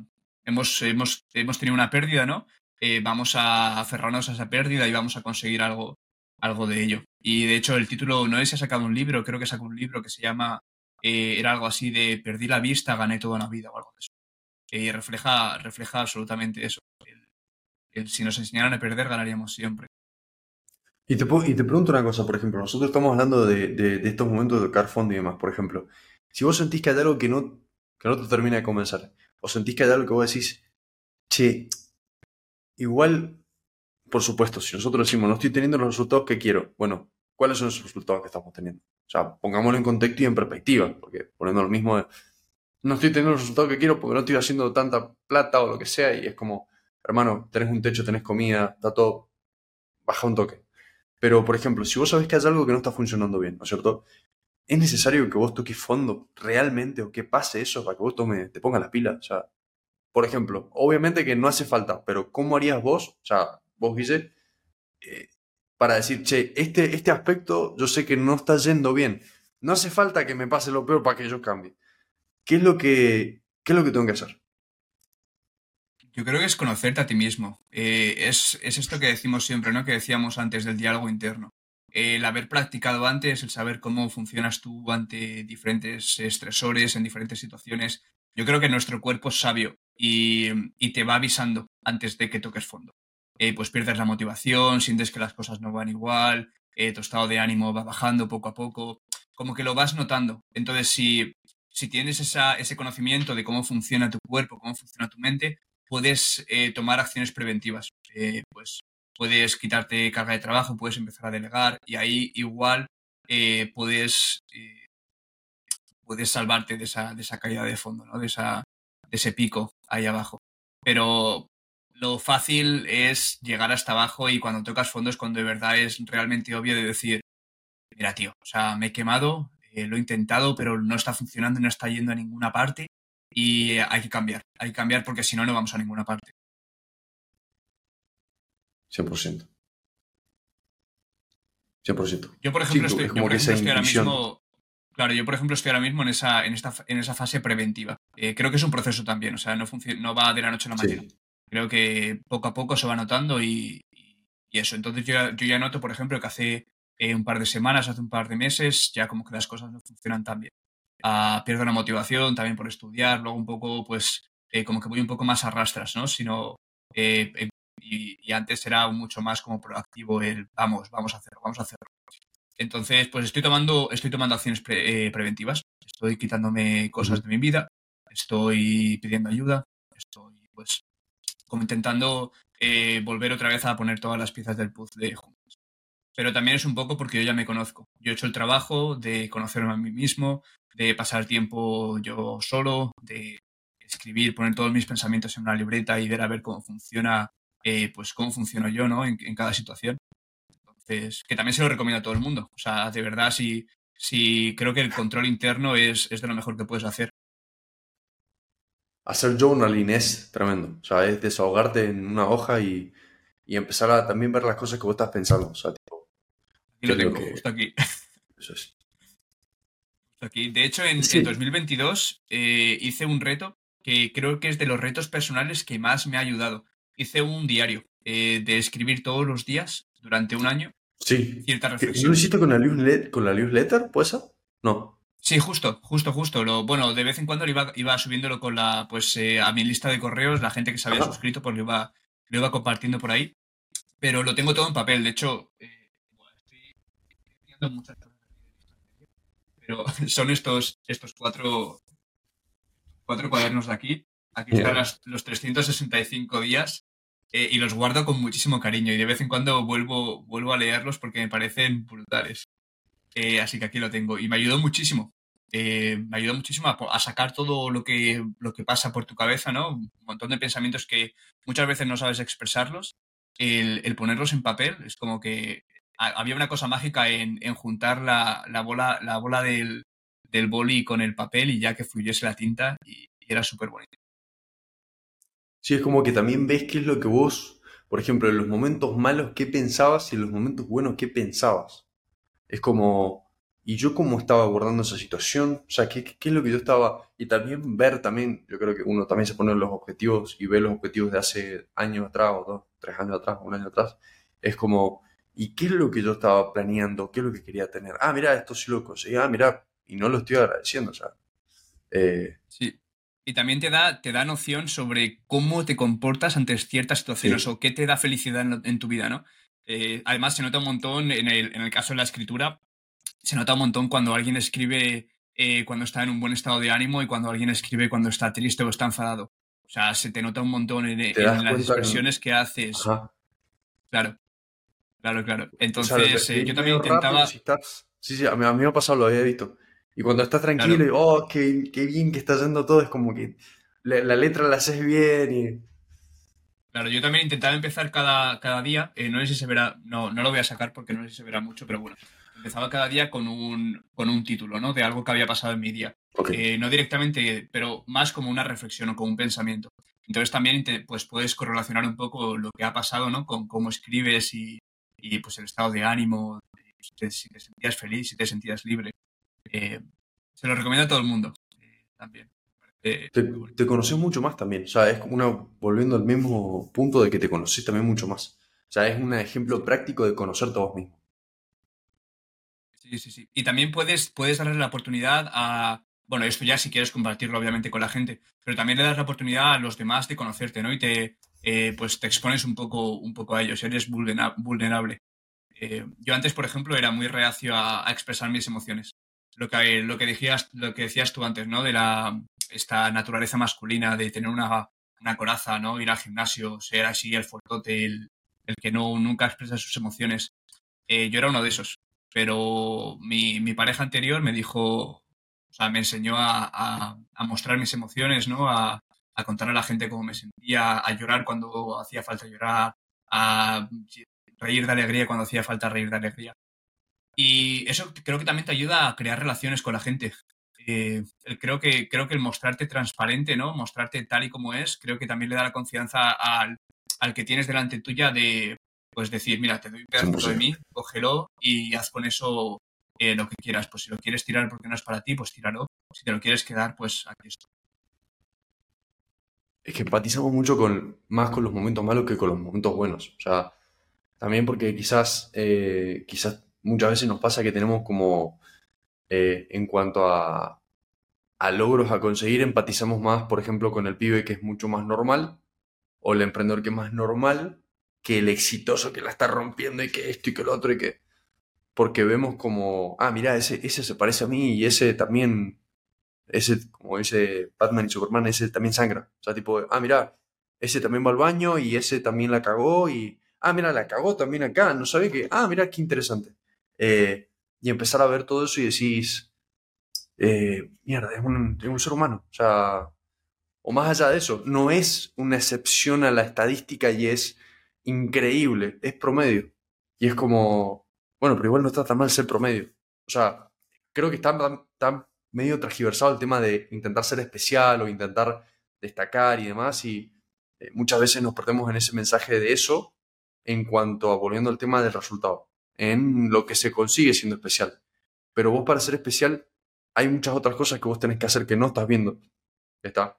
Y que no, no significa que te van a llevar a ser especial, me explico. Eh, que, boludo, nosotros, porque tenemos la edad que tenemos y estamos muy bombardeados con el tema del emprendimiento, pero puedo poner como un deportista. Entonces, uno un deportista que es increíble, Michael Jordan, por ejemplo, es increíble, fue increíble, increíble.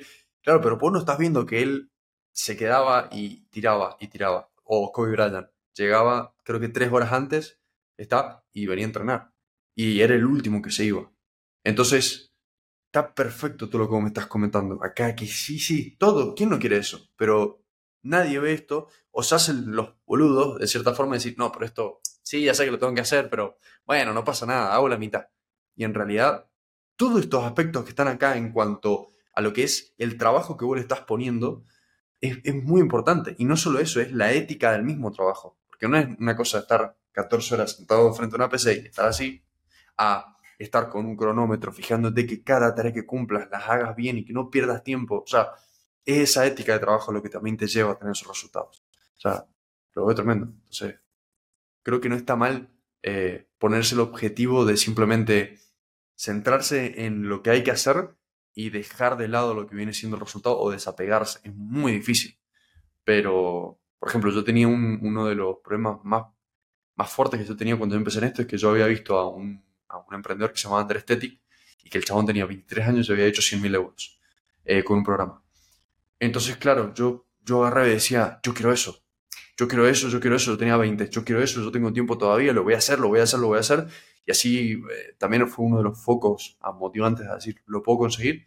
Eh, pero la cuestión es que mientras más me voy acercando, yo en dos meses cumplo 23, mientras más me voy acercando me di cuenta que si yo hago números, no llego a eso. Si, si, es más, si hago números, yo hice la contabilidad anual del balance, este año hicimos 34 eh, y de ganancias yo tengo la mitad. O sea, en España creo que un mileurista gana eso, ¿me entendés? También yo en Argentina estoy mejor y demás, pero, pero no es, eh, no es, eh, no es, a mí me gustaría hacer eso al mes, ¿me entendés? Entonces lo que yo veo es que no logré eso que logró ese pibe, ¿está?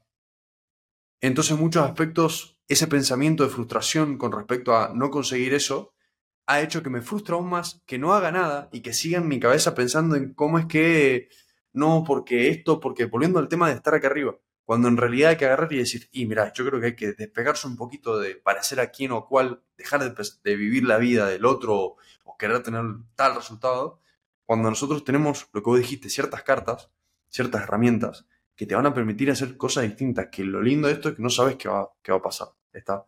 Pero hay que centrarse en, en, hoy, en lo que vos tenés que hacer, en qué es lo que vas a conseguir, en qué es lo que, que vos querés y si es algo que vos te planteaste o es simplemente porque querés seguir la moda o querés seguir lo que viste por ahí. Entonces creo que eso. O sea, yo si me pongo en perspectiva digo, me fallé, o sea, no cumplí con el objetivo que quería.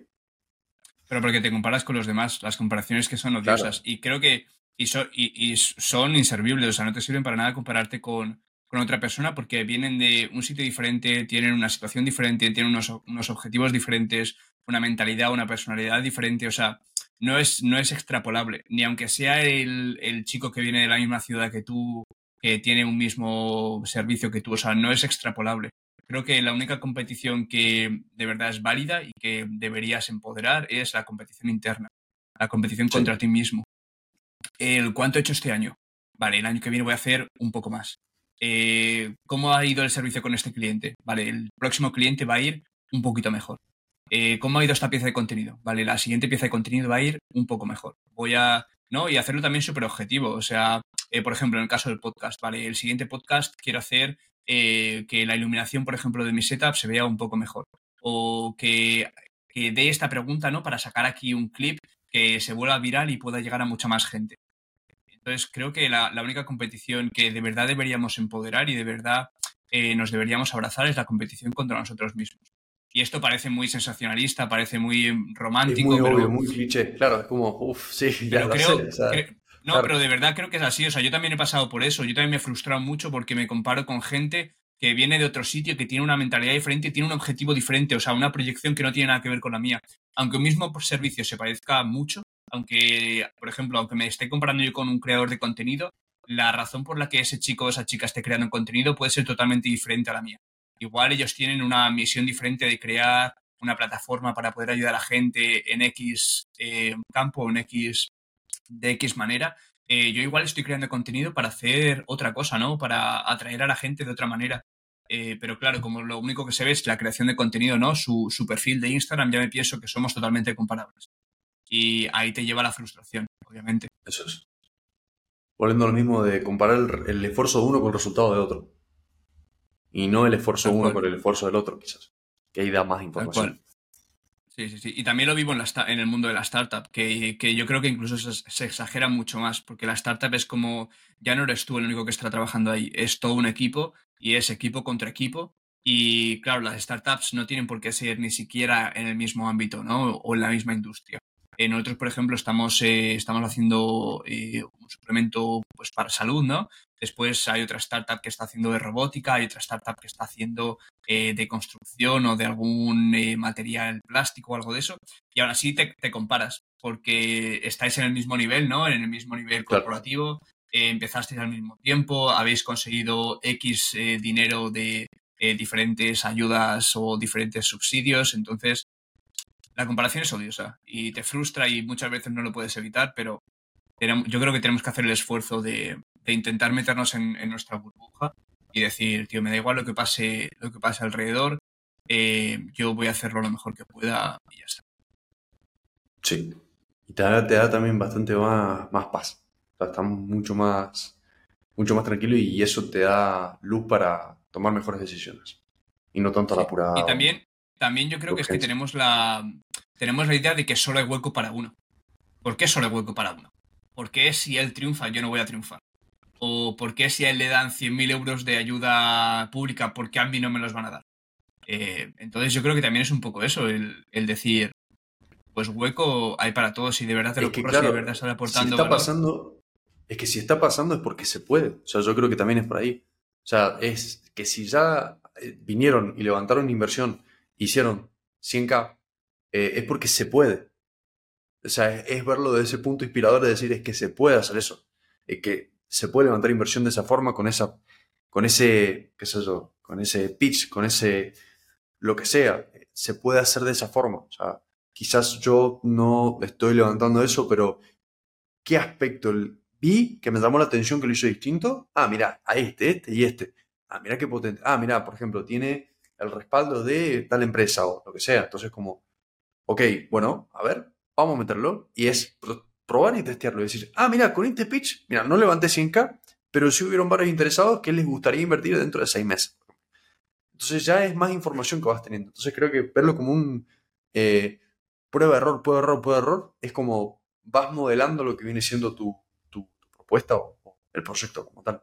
Y verlo como eso. O sea, uh, che, no, no lo conseguimos acá. Bueno, no pasa nada, vamos a por otra cosa, o vamos a, vamos a darle una vuelta a este aspecto, o vamos en cuanto a, qué sé yo, eh, el suplemento, verlo de otra forma en cuanto a la formulación, porque lo que sea. Entonces, verlo de esa forma, decir, es una cuestión de toma de datos, análisis y ver si sale o no. Pero no apegarse al, no, es que si no, porque el proyecto salió mal y soy un fracasado, porque claro, Juanito, que tiene la startup de biotecnología en cuanto a la robótica, eh, claro, está levantando 400k y no sé qué cosa y... Puta madre, qué hijo de puta. Volviendo al tema del diálogo interno que vos decís. creo que todo se, resume. Es claro, claro, yo creo que, por ejemplo, en una situación como esa, la gente normalmente, y yo incluido, digo, eh, me digo a mí mismo, y es que soy una mierda porque yo no he conseguido hacer eso. Puta, no lo ¿Y, ¿y por qué no en vez de eso decimos, vale, me alegro por ti, voy a conseguirlo yo también? Creo que esa es, es, un, es cuestión de una frase. O sea, es algo que te dice a ti que tiene dos significados totalmente diferentes y tiene dos reacciones dentro de ti totalmente diferentes. La primera te come por dentro, eh, te frustra porque dices, vale, no he sido capaz, soy un fracasado. La segunda te motiva, ¿no? Te, te impulsa a seguir. Y la pregunta también está, ¿y lo vas a conseguir si te tratas mal? O sea, y, lo vas a conseguir si, si te decís eso o, Ya no es si te tratas mal, sino te, te comentás eso en tu cabeza o decís eso en tu cabeza. ¿Lo puedo creer que lo vas a conseguir de esa forma? Pues ya no es el hecho de no, lo hagas. no, bueno, ¿por qué no lo hago? No, bueno, porque no lo vas a hacer. O sea, porque no lo vas a conseguir si lo de esa forma. Casi todo poniendo de hecho, es casi todas las personas. Es el, principio, es el principio del fin. O sea, si tú empiezas a hablarte mal, si tú no te lo crees, al final ese pensamiento va a acabar arraigándose dentro de ti y al final te lo vas a creer hasta el punto que, que dejas el proyecto. Y es una boludez, y es una boludez, es una boludez, es súper simple, pero juega un papel y un rol re importante. O sea... Te quería preguntar, Julián. Eh, me hicieron esta pregunta hace un par de días y, y, me gustó mucho. Y quería preguntártela para saber un poco tu opinión. Si ahora, por ejemplo, tu agencia de marketing pasa algo en este mundo que directamente no quiere nadie ya tu servicio y tienes que cerrar. ¿Qué empezarías? ¿Qué proyecto empezarías en tu vida? Jardinero. Voy a ser veterinario de plantas. No.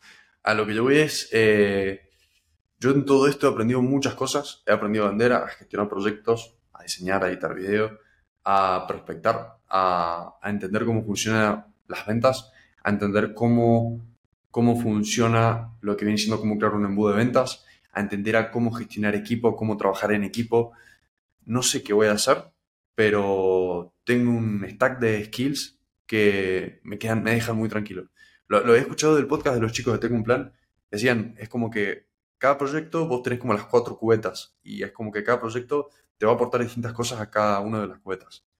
En cambio, por ejemplo, a mí me puede aportar mucho a nivel sí, monetario y demás, o cualquier proyecto te puede aportar muy bien a nivel monetario, pero en cuanto a nivel de skills, de aprender a vender, de aprender a comunicar, por ejemplo, el hecho de la prospección a mí, más allá del beneficio que yo tuve, está, eh, lo que me permitió es que yo tenía que grabar 400 videos en 6 meses. 400 videos yo hablando a cámara, está, y eso a mí me permitió yo poder ahora hablar y concatenar palabras mejor. Antes era como una, una forma de comunicar, está, horrible. ¿está? Entonces, a lo que yo voy es que eso después me permitió en una llamada de venta estar mucho más cómodo, cuando tengo que hablar con alguien estar mucho más cómodo, cuando tengo que transmitir algo estar mucho más cómodo. Entonces, creo que es una cuestión de mi proyecto me, va, me ha dado ya muchísimo. Está, he aprendido muchísimo y sigo aprendiendo muchísimo. Vamos a ver primero que nada qué, qué pasa si quiebra. Está. Y qué es lo que, qué, qué, cuánta cintura tengo para, por ejemplo, probar un nuevo proyecto y decir, ok, si voy a probar esto, necesito facturar o necesito tener un ingreso. Ok, primero que nada. Después, por segundo, dentro de las habilidades que yo tengo, ¿cuál es la que a mí más me ilusiona o me gusta? Listo, perfecto. Y después, por otro lado, eh, hacer. O sea, ya mismo, acción, acción 1, tarea 2, tarea 3, vamos. Lo primero que haría sería prospectar de nuevo, o sea, eso de base. Eh, eh, Básicamente eso. Pero la base es, eh, volviendo a lo mismo, uno ya sabe lo que tiene que hacer. Lo que pasa es que muchas veces los pensamientos y las emociones se involucran muchísimo y, ahí es cuando la cagamos, cuando empezamos a tomar decisiones en base a las emociones. Qué guay, tío, qué guay esa respuesta. Pues yo creo que hasta aquí tendríamos la entrevista. ¿Hay algo que quieras comentar eh, que no hayamos tocado hasta ahora? Yo te quiero hacer una pregunta. Adelante. Por ejemplo, ahora vos estás con tu proyecto de la startup. Estás, estás intentando levantar inversión, ¿verdad? Bien. Tenés el proyecto del podcast. Ok. También estás estudiando. Correcto. Bien, una banda. Eh, ¿Me falta algo más? Em, bueno, la creación de contenido. Ah, pero va también un poco con el podcast, entonces. Ok. Bien. ¿Vos crees que alguno de esos proyectos no van a funcionar? O sea, proyectos, no sé si estudiaron un proyecto porque al final yo creo que se combina con el tema de tu startup. Sí, ¿No sí, Entonces no, no, lo tomo como un proyecto, pero por ejemplo, tenés la startup y tenés el podcast, ¿no es cierto? Eh, creo que la pregunta está mal, porque no es que, va, que no va a funcionar. Yo creo que es, eh, va a llegar a algún punto en el cual vos digas, creo que acá lo dejo, porque yo creo que uno, uno pierde cuando lo deja. O sea, uno abandona, uno, uno pierde cuando se va. Uno pierde cuando dice, no, bueno, el podcast no sirve, listo, me voy. Ahí perdiste. Yo creo que ahí está el tema, pero si vos, por ejemplo, tuvieras que agarrar y decir, em, la startup ya venís como 47 rondas de inversión, que volviendo a lo mismo, capaz que la número 48 es, está, ¿Vos qué diálogo interno te tenés cuando venís con una racha de decir, che, no está saliendo una, se está poniendo peludo? O sea, ¿cómo es ese diálogo interno? La pregunta es, ¿cómo es el diálogo interno? O si, si creo que, va. O sea, que va a fracasar alguna Es que creer que vaya a pasar, de que algo vaya a pasar, puede llegar a pasar. Ok, eh, lo que sea. Está, por ejemplo, en startup, una cuestión de que, no sé, o sea, puede llegar a pasar que, qué sé yo, es que también es muy improbable y es también, yo te lo estoy diciendo en base a mi desinformación en cuanto al sector. ¿Está? Pero no creo que vaya más mi pregunta en cuanto a qué pasa si se cae, porque si se cae es porque vos dijiste que se iba a caer o vos decidiste que se caiga, porque las cosas no se caen hasta que vos no te salís del proyecto. Pero ¿cuál es tu mentalidad al momento de, o tu diálogo interno cuando vos estás en, esos, en esas rachas que vos venís? No, no, no, no haces una, o sea, no te sale una. Es muy buena pregunta. Me gusta, me gusta que me preguntes esto. Eh, yo creo que la clave, o al menos para mí es, está en, aceptar que, puede no funcionar. El tenerlo como opción. Y, por ejemplo, hasta ahora todos los proyectos que había hecho me, he ido muy pronto de ellos porque estaba en una etapa en mi vida en la que estaba simplemente probando. Yo pruebo, si no funciona o si veo que a mí es lo que, lo que no me gusta, directamente me voy y no tengo ningún, ningún complejo hacia ello. Pero a medida que van pasando los años, a medida que vas, que vas probando, ¿no? Es como que vas enfocándote un poco más en esos sectores o en esos proyectos que te gustan, que te gustan más, ¿no? Los que te sienten más identificados. Y también ahí, pues, eh, la capacidad de seguir luchando aumenta, porque crees más en ellos, porque se alinean más con lo que tú quieres. Entonces, yo creo que el diálogo interno es también mucho, mucho eso. El, es un poco lo que hablábamos en la, en la entrevista la semana pasada, que, al final no se pudo grabar, pero decía, comentaba, te comentaba una cosa que, era el, el preguntarte a ti mismo, ¿tú te ves de aquí a cinco años o de aquí a diez años en este proyecto? Eh, yo creo que el, trasladarte directamente a ese futuro te da una idea de si de verdad es algo para ti o si no es para ti. Yo, por ejemplo, sé que si no es esta startup, eh, será otra. Yo sé que quiero crear una compañía, porque pues lo que decíamos antes, ¿no? Creo que, es la mejor forma de poder, eh, de poder impactar de alguna forma al mundo y quiero que sea mi vehículo para poder tener los recursos, para poder hacer de alguna forma un... Entonces yo sé que, de esa forma quiero darle una oportunidad.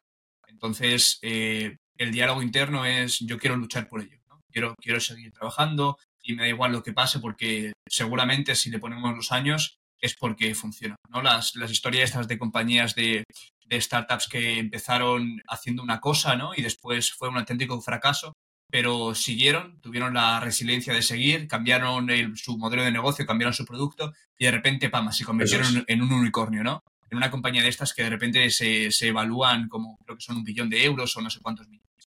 Entonces, ah, es un poco también eso, ¿no? El, tener la resiliencia de decir y la esperanza eh, de decir, yo esto es lo que quiero hacer, no sé si será este proyecto, Ah, no sé si será este producto que estamos intentando ahora, pero eh, tarde o temprano pasará.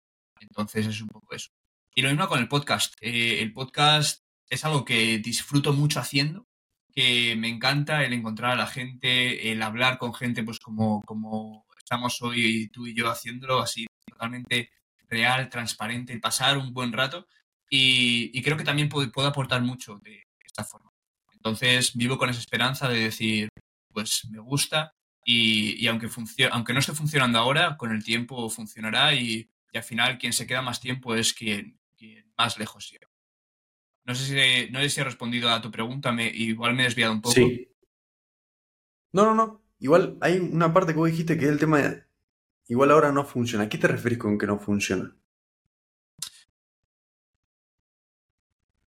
Me refiero con que no funciona? Eh, vale, por ejemplo, eh, nosotros desde que empezamos en la startup hemos cambiado muchas veces de modelo de negocio, incluso eh, no de producto, porque siempre hemos tenido el concepto o la idea de los probióticos personalizados, pero hemos cambiado la imagen de la marca, hemos cambiado el tipo de cliente al que nos queremos dirigir, hemos cambiado la forma que hacemos las cosas, eh, ha venido gente, se ha ido, porque cada vez que, intentábamos algo veíamos que no funcionaba. ¿Sabes? Entonces es, un poco eso. Y la situación está, o sea, el pensamiento que inconscientemente te está diciendo, aquí hay algo que no, no funciona, ¿no? O sea, no conseguimos levantar financiación, no conseguimos en el mercado, las cosas se retrasan. Entonces, es un poco eso, ¿no? El, que no funciona. Y con el podcast lo mismo, estos proyectos llevan tiempo. Eh, entonces, el primer mes conseguirás cinco visitas a la semana. El segundo mes, igual algún episodio te va mejor porque has conseguido hablar con alguien que te vaya mejor, pero conseguirás 50 visitas.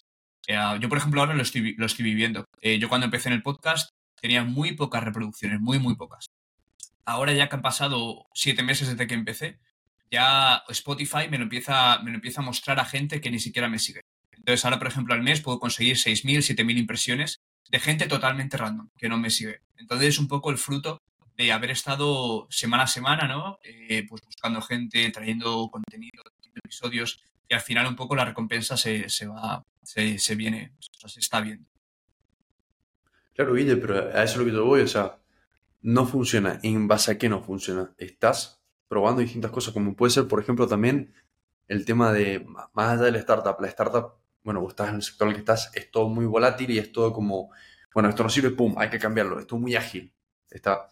Entonces, estás aprendiendo, yo te diría. O sea, yo creo que es una cuestión también verlo de, eh, este es el camino perfecto para que de acá a unos años salga. Pero sin todo este camino no voy a poder conseguir. Entonces creo obviamente, obviamente. perfecto. Y después el tema del podcast también, o sea, es lo que vos decías. O sea, una cuestión de, al principio sí, no lo veían tantas personas. Pero ahora lo estamos tomando el podcast a Spotify. Capaz que mañana traes un invitado que justamente tiene mucha audiencia. Y pum, vienen y son personas que conectan en cuanto al mensaje que vos decís, que también es muy importante, porque uno dice, yo quiero seguidores, yo, quiero seguidores, pero capaz que te, viene gente que nada que ver. Está. Entonces, eh, ahí está el tema. Yo creo que uno tiene las expectativas de que quiere tener resultados. Ya, pero es una cuestión de. Sí, pará, entonces, entonces no estamos tan mal. Si nosotros resignificamos lo que estamos haciendo, no por intentar pintarlo o intentar como eh, arreglarlo y decir, no, bueno, pero es que estamos aprendiendo. No, no, realmente estamos aprendiendo. Vos antes, por ejemplo, de empezar el podcast, no tenías tanta información como ahora. No tenías tantas entrevistas como ahora. No tenías la charla con Jordi Sierra. Está, que yo lo, vi y es la que, la que más me gustó. O sea, y, y no es de, sacarle mérito una charla repotente. Entonces lo que yo veo es, si ha pasado todo esto en siete meses, ¿qué va a pasar en los próximos siete meses? Está.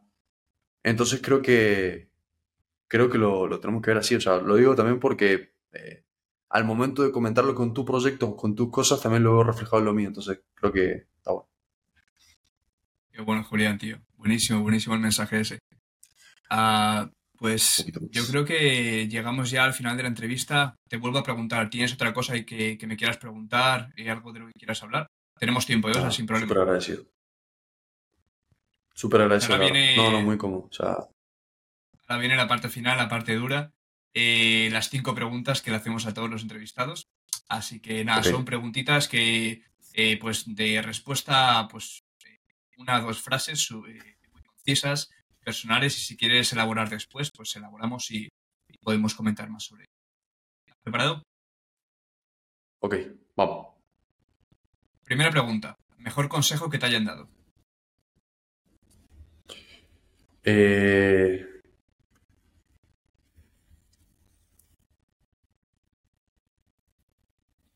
Y que tengo un, quilombo en la cabeza, boludo, es que hay muchas cosas.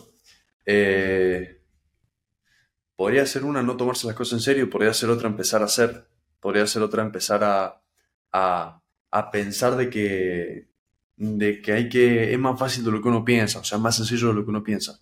Es simplemente hacer, nada más. Es mucho mejor eh, hecho que perfecto. O sea, yo creo que va más por ahí el tema. O sea, de centrarse en el hacer y, y enfocarse en, en el paso a paso, está, y en hacer las cosas bien, que ahí es donde está y ahí es donde uno eh, logra convertirse en esa persona que uno quiere ser. Eh, y sí, por supuesto, tener los resultados que tiene esa persona por la cual nos queremos compartir. Creo que, creo que, va por ahí. Segunda persona. Eh, o sea, segunda pregunta, perdón. Persona que más te ha influenciado en la vida. como te dije la otra vez, mi viejo me influenció mucho eh, cuando era más pendejo. Eh, y ya después es que han sido un popurrí en muchas cosas. Eh, yo tomaba de referencia por ahí a ciertos emprendedores a nivel de redes sociales. Después conocí mucho más en personal, en persona, o sea, de estar siempre codo a codo con Iván Alonso, que ha sido una de las personas que me ha ayudado muchísimo. Que bueno, no lo comenté en mi camino, pero estuve como socio en, el proyecto. y la verdad que fue un camino muy lindo, muy tener codo a codo con una persona que te saca muchísimo más experiencia, que bueno, es psicólogo y tiene mucho más eh, manejo de la inteligencia emocional eh, y que te ayuda a tener más perspectiva, es como qué bueno que es tener algo así en el camino para que te vaya guiando, o sea, eso es tremendo. Y ya después personas, puedo nombrar al director creativo de la agencia que, que es casi, o sea, estamos codo a codo todo el tiempo para ver cómo podemos dar un mejor servicio y demás. Eh, después nada, qué es eso. Eso. y después mi amigo, por así decir. Pero eso. Tercera pregunta. Si pudieses crear una ley que todo el mundo tuviese que seguir, ¿cuál sería?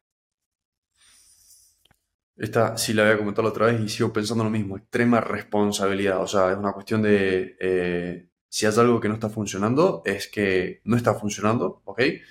Pero es tu responsabilidad. Y ese, ahí está el, el gran poder que conlleva esa gran responsabilidad. O sea, esa gran responsabilidad que te da todo ese poder. O sea, el darte cuenta que vos te podés empoderar y decir, che, es que igual, si yo no quiero tener tal físico, o si yo no quiero comunicarme de tal forma, o si yo quiero cambiar de círculo de amigos, o si yo quiero hacer esto, es una cuestión de empezar a mover ciertas cosas para que la aguja se vaya, se vaya direccionando hacia lo que uno quiere. Entonces, como eso de, de que uno tiene el control de la situación en gran parte y en gran medida, más allá de las cosas que, interfieren, eh, es muy interesante ese control interno, ese, ese foco interno. O sea, la, la extrema responsabilidad yo creo que es tremendo. Ah, siguiente pregunta, la cuarta. Momentos de tu infancia que recuerdas con más nostalgia. Nada, eh, jugando al rugby, ese compañerismo en cada, en cada momento de la cancha, eh, momentos, por ejemplo, yo jugando a la pelota en el barrio, está, eh, y yo diría eso. Después, que se yo, tardes con mi abuela, que yo, mi abuela le decía ahí, yo tenía, que ser 10 años, y le decía, y yo quiero comer panceta rodada ahumada, que era como un fiambre acá que es medio exclusivo. Y iba mi abuela y se iba al centro de la ciudad, iba hacia todo el quilombo que tenía que hacer para conseguir ese fiambre y después venía y me lo traía. Entonces era como eh, esas tardes con mi abuela o los domingos con mi abuela cuando agarraba y hacía comida para un batallón. Eh, eso es muy lindo. Y, creo que también correlacionado a eso, que te había comentado que, bueno, yo a nivel personal, a nivel familiar, yo no tengo tantos, bueno, tengo familiares, no tengo contactos con familiares. Eh, creo que ese, volviendo al tema de la responsabilidad, creo que el hecho de no entrar en un victimismo de, uff, es que no tengo familiares, a decir qué es lo que tengo y qué es lo que yo puedo aprovechar o con quién yo puedo volver a entrar en una relación con cierto familiar que lo tengo más lejano, creo que eso empodera mucho más te hace ver las cosas de otra forma y te hace darte cuenta que sí, está bien, no están tus abuelos vivos, está perfecto. Pero sí puedes hablar, como te digo, o sea, ayer hablé con mi prima, cosas que yo no sabía que me iba a sentir tan cómodo y que iba a conectar tan bien y, que iba a sentir como ese, ese apodo. Entonces, como eh, saquémonos un poco el chip del, ah, no, porque esto por lo otro, la víctima, y decir, che, pero pará, o sea, no estás, no es tanto tan oscuro, tan malo, tan lo que sea. Nada más que tenés que agarrar, bajarte un toque el decibel de la, emoción que tenés y decir, a ver, intenta entrar una relación con tu primo, con tu tío, con lo que sea. Quinta pregunta. Ah, ¿qué, qué, en tu vida, qué cosa, qué momento, qué persona en tu vida no cambiarías por nada del mundo?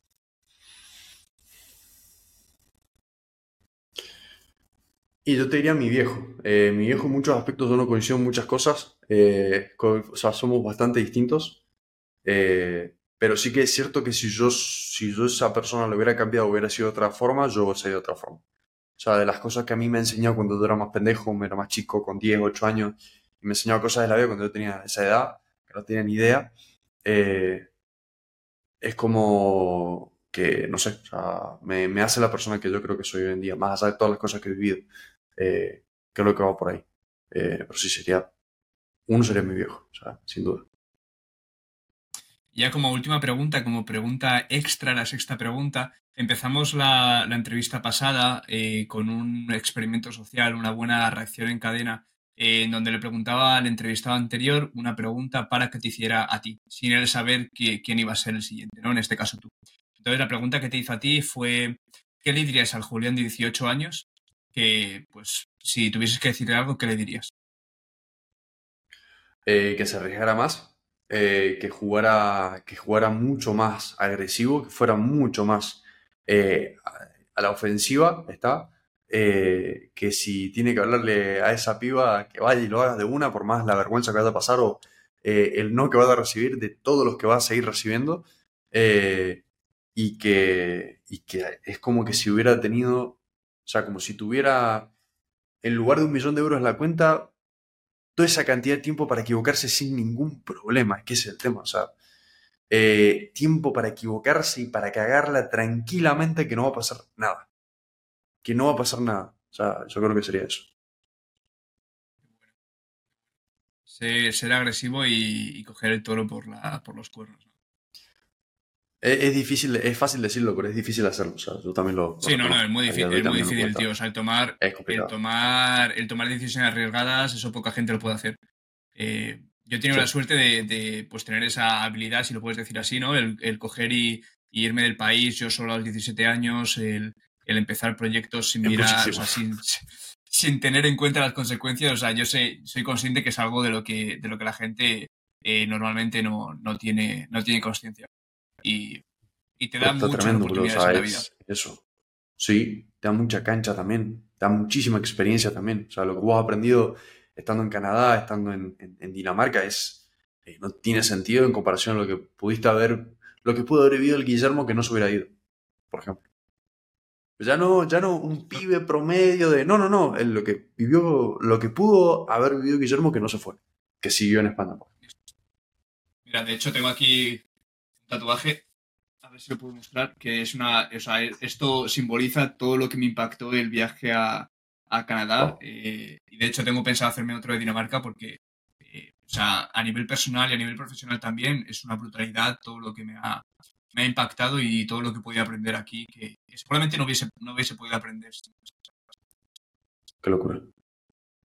Tremendo.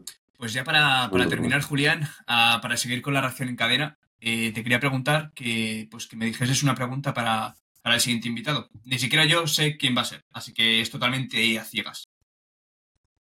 Em, eh, ¿Qué le podría ser invitado? La otra vez te había dicho eh, cómo él reaccionaría en los momentos más complicados que tenía. ¿Dejamos esa? Y yo creo que sí. O sea, cómo cuál es el diálogo interno que tiene esa persona cuando toca fondo. Pero toca fondo, fondo, fondo. O sea, no, bueno, sí, no, hoy no fue como, este mes no fue como pensaba, no, tocar fondo, fondo, fondo. ¿A qué se le pasa por la cabeza? Perfecto. Pues así nos quedamos, Julián. Ha sido una conversación buenísima, me lo he pasado como pez en el agua, se ha ido el tiempo volando. Solo decirte muchísimas gracias por haber aceptado otra vez la invitación y ojalá no sea la última y podamos tener Ah, Guille, o sea, la verdad que me pone, o sea, eh, muy contento que me, hayas considerado para tener el podcast, o sea, eh, en serio, me, siento muy agradecido, el, volviendo a lo mismo, así como vos decís, eh, no sé en qué momento pasaron, creo que dos horas, sea, se fue recagando el tiempo, así que mil gracias, yo me sentí re cómodo, es un podcast que yo lo voy a tener guardado, está, y, y que lo voy a recomendar todo lo que yo pueda, pues me, gustó mucho, me sentí muy cómodo, boludo. O sea, en serio que, ah, tremendo. O sea, me gustó muchísimo. Muchísimas gracias, Julián. Para vosotros que estáis al otro lado de la pantalla o de los auriculares, la semana que viene volvemos con mucho más y mejor. Y mientras tanto, dale cinco estrellitas a Spotify o la plataforma en la que nos estés escuchando. Síguenos en redes sociales bajo el nombre de Sense Podcast barra baja y como a mí más me gusta, recomendárselo a tu familia y amigos. Nos vemos.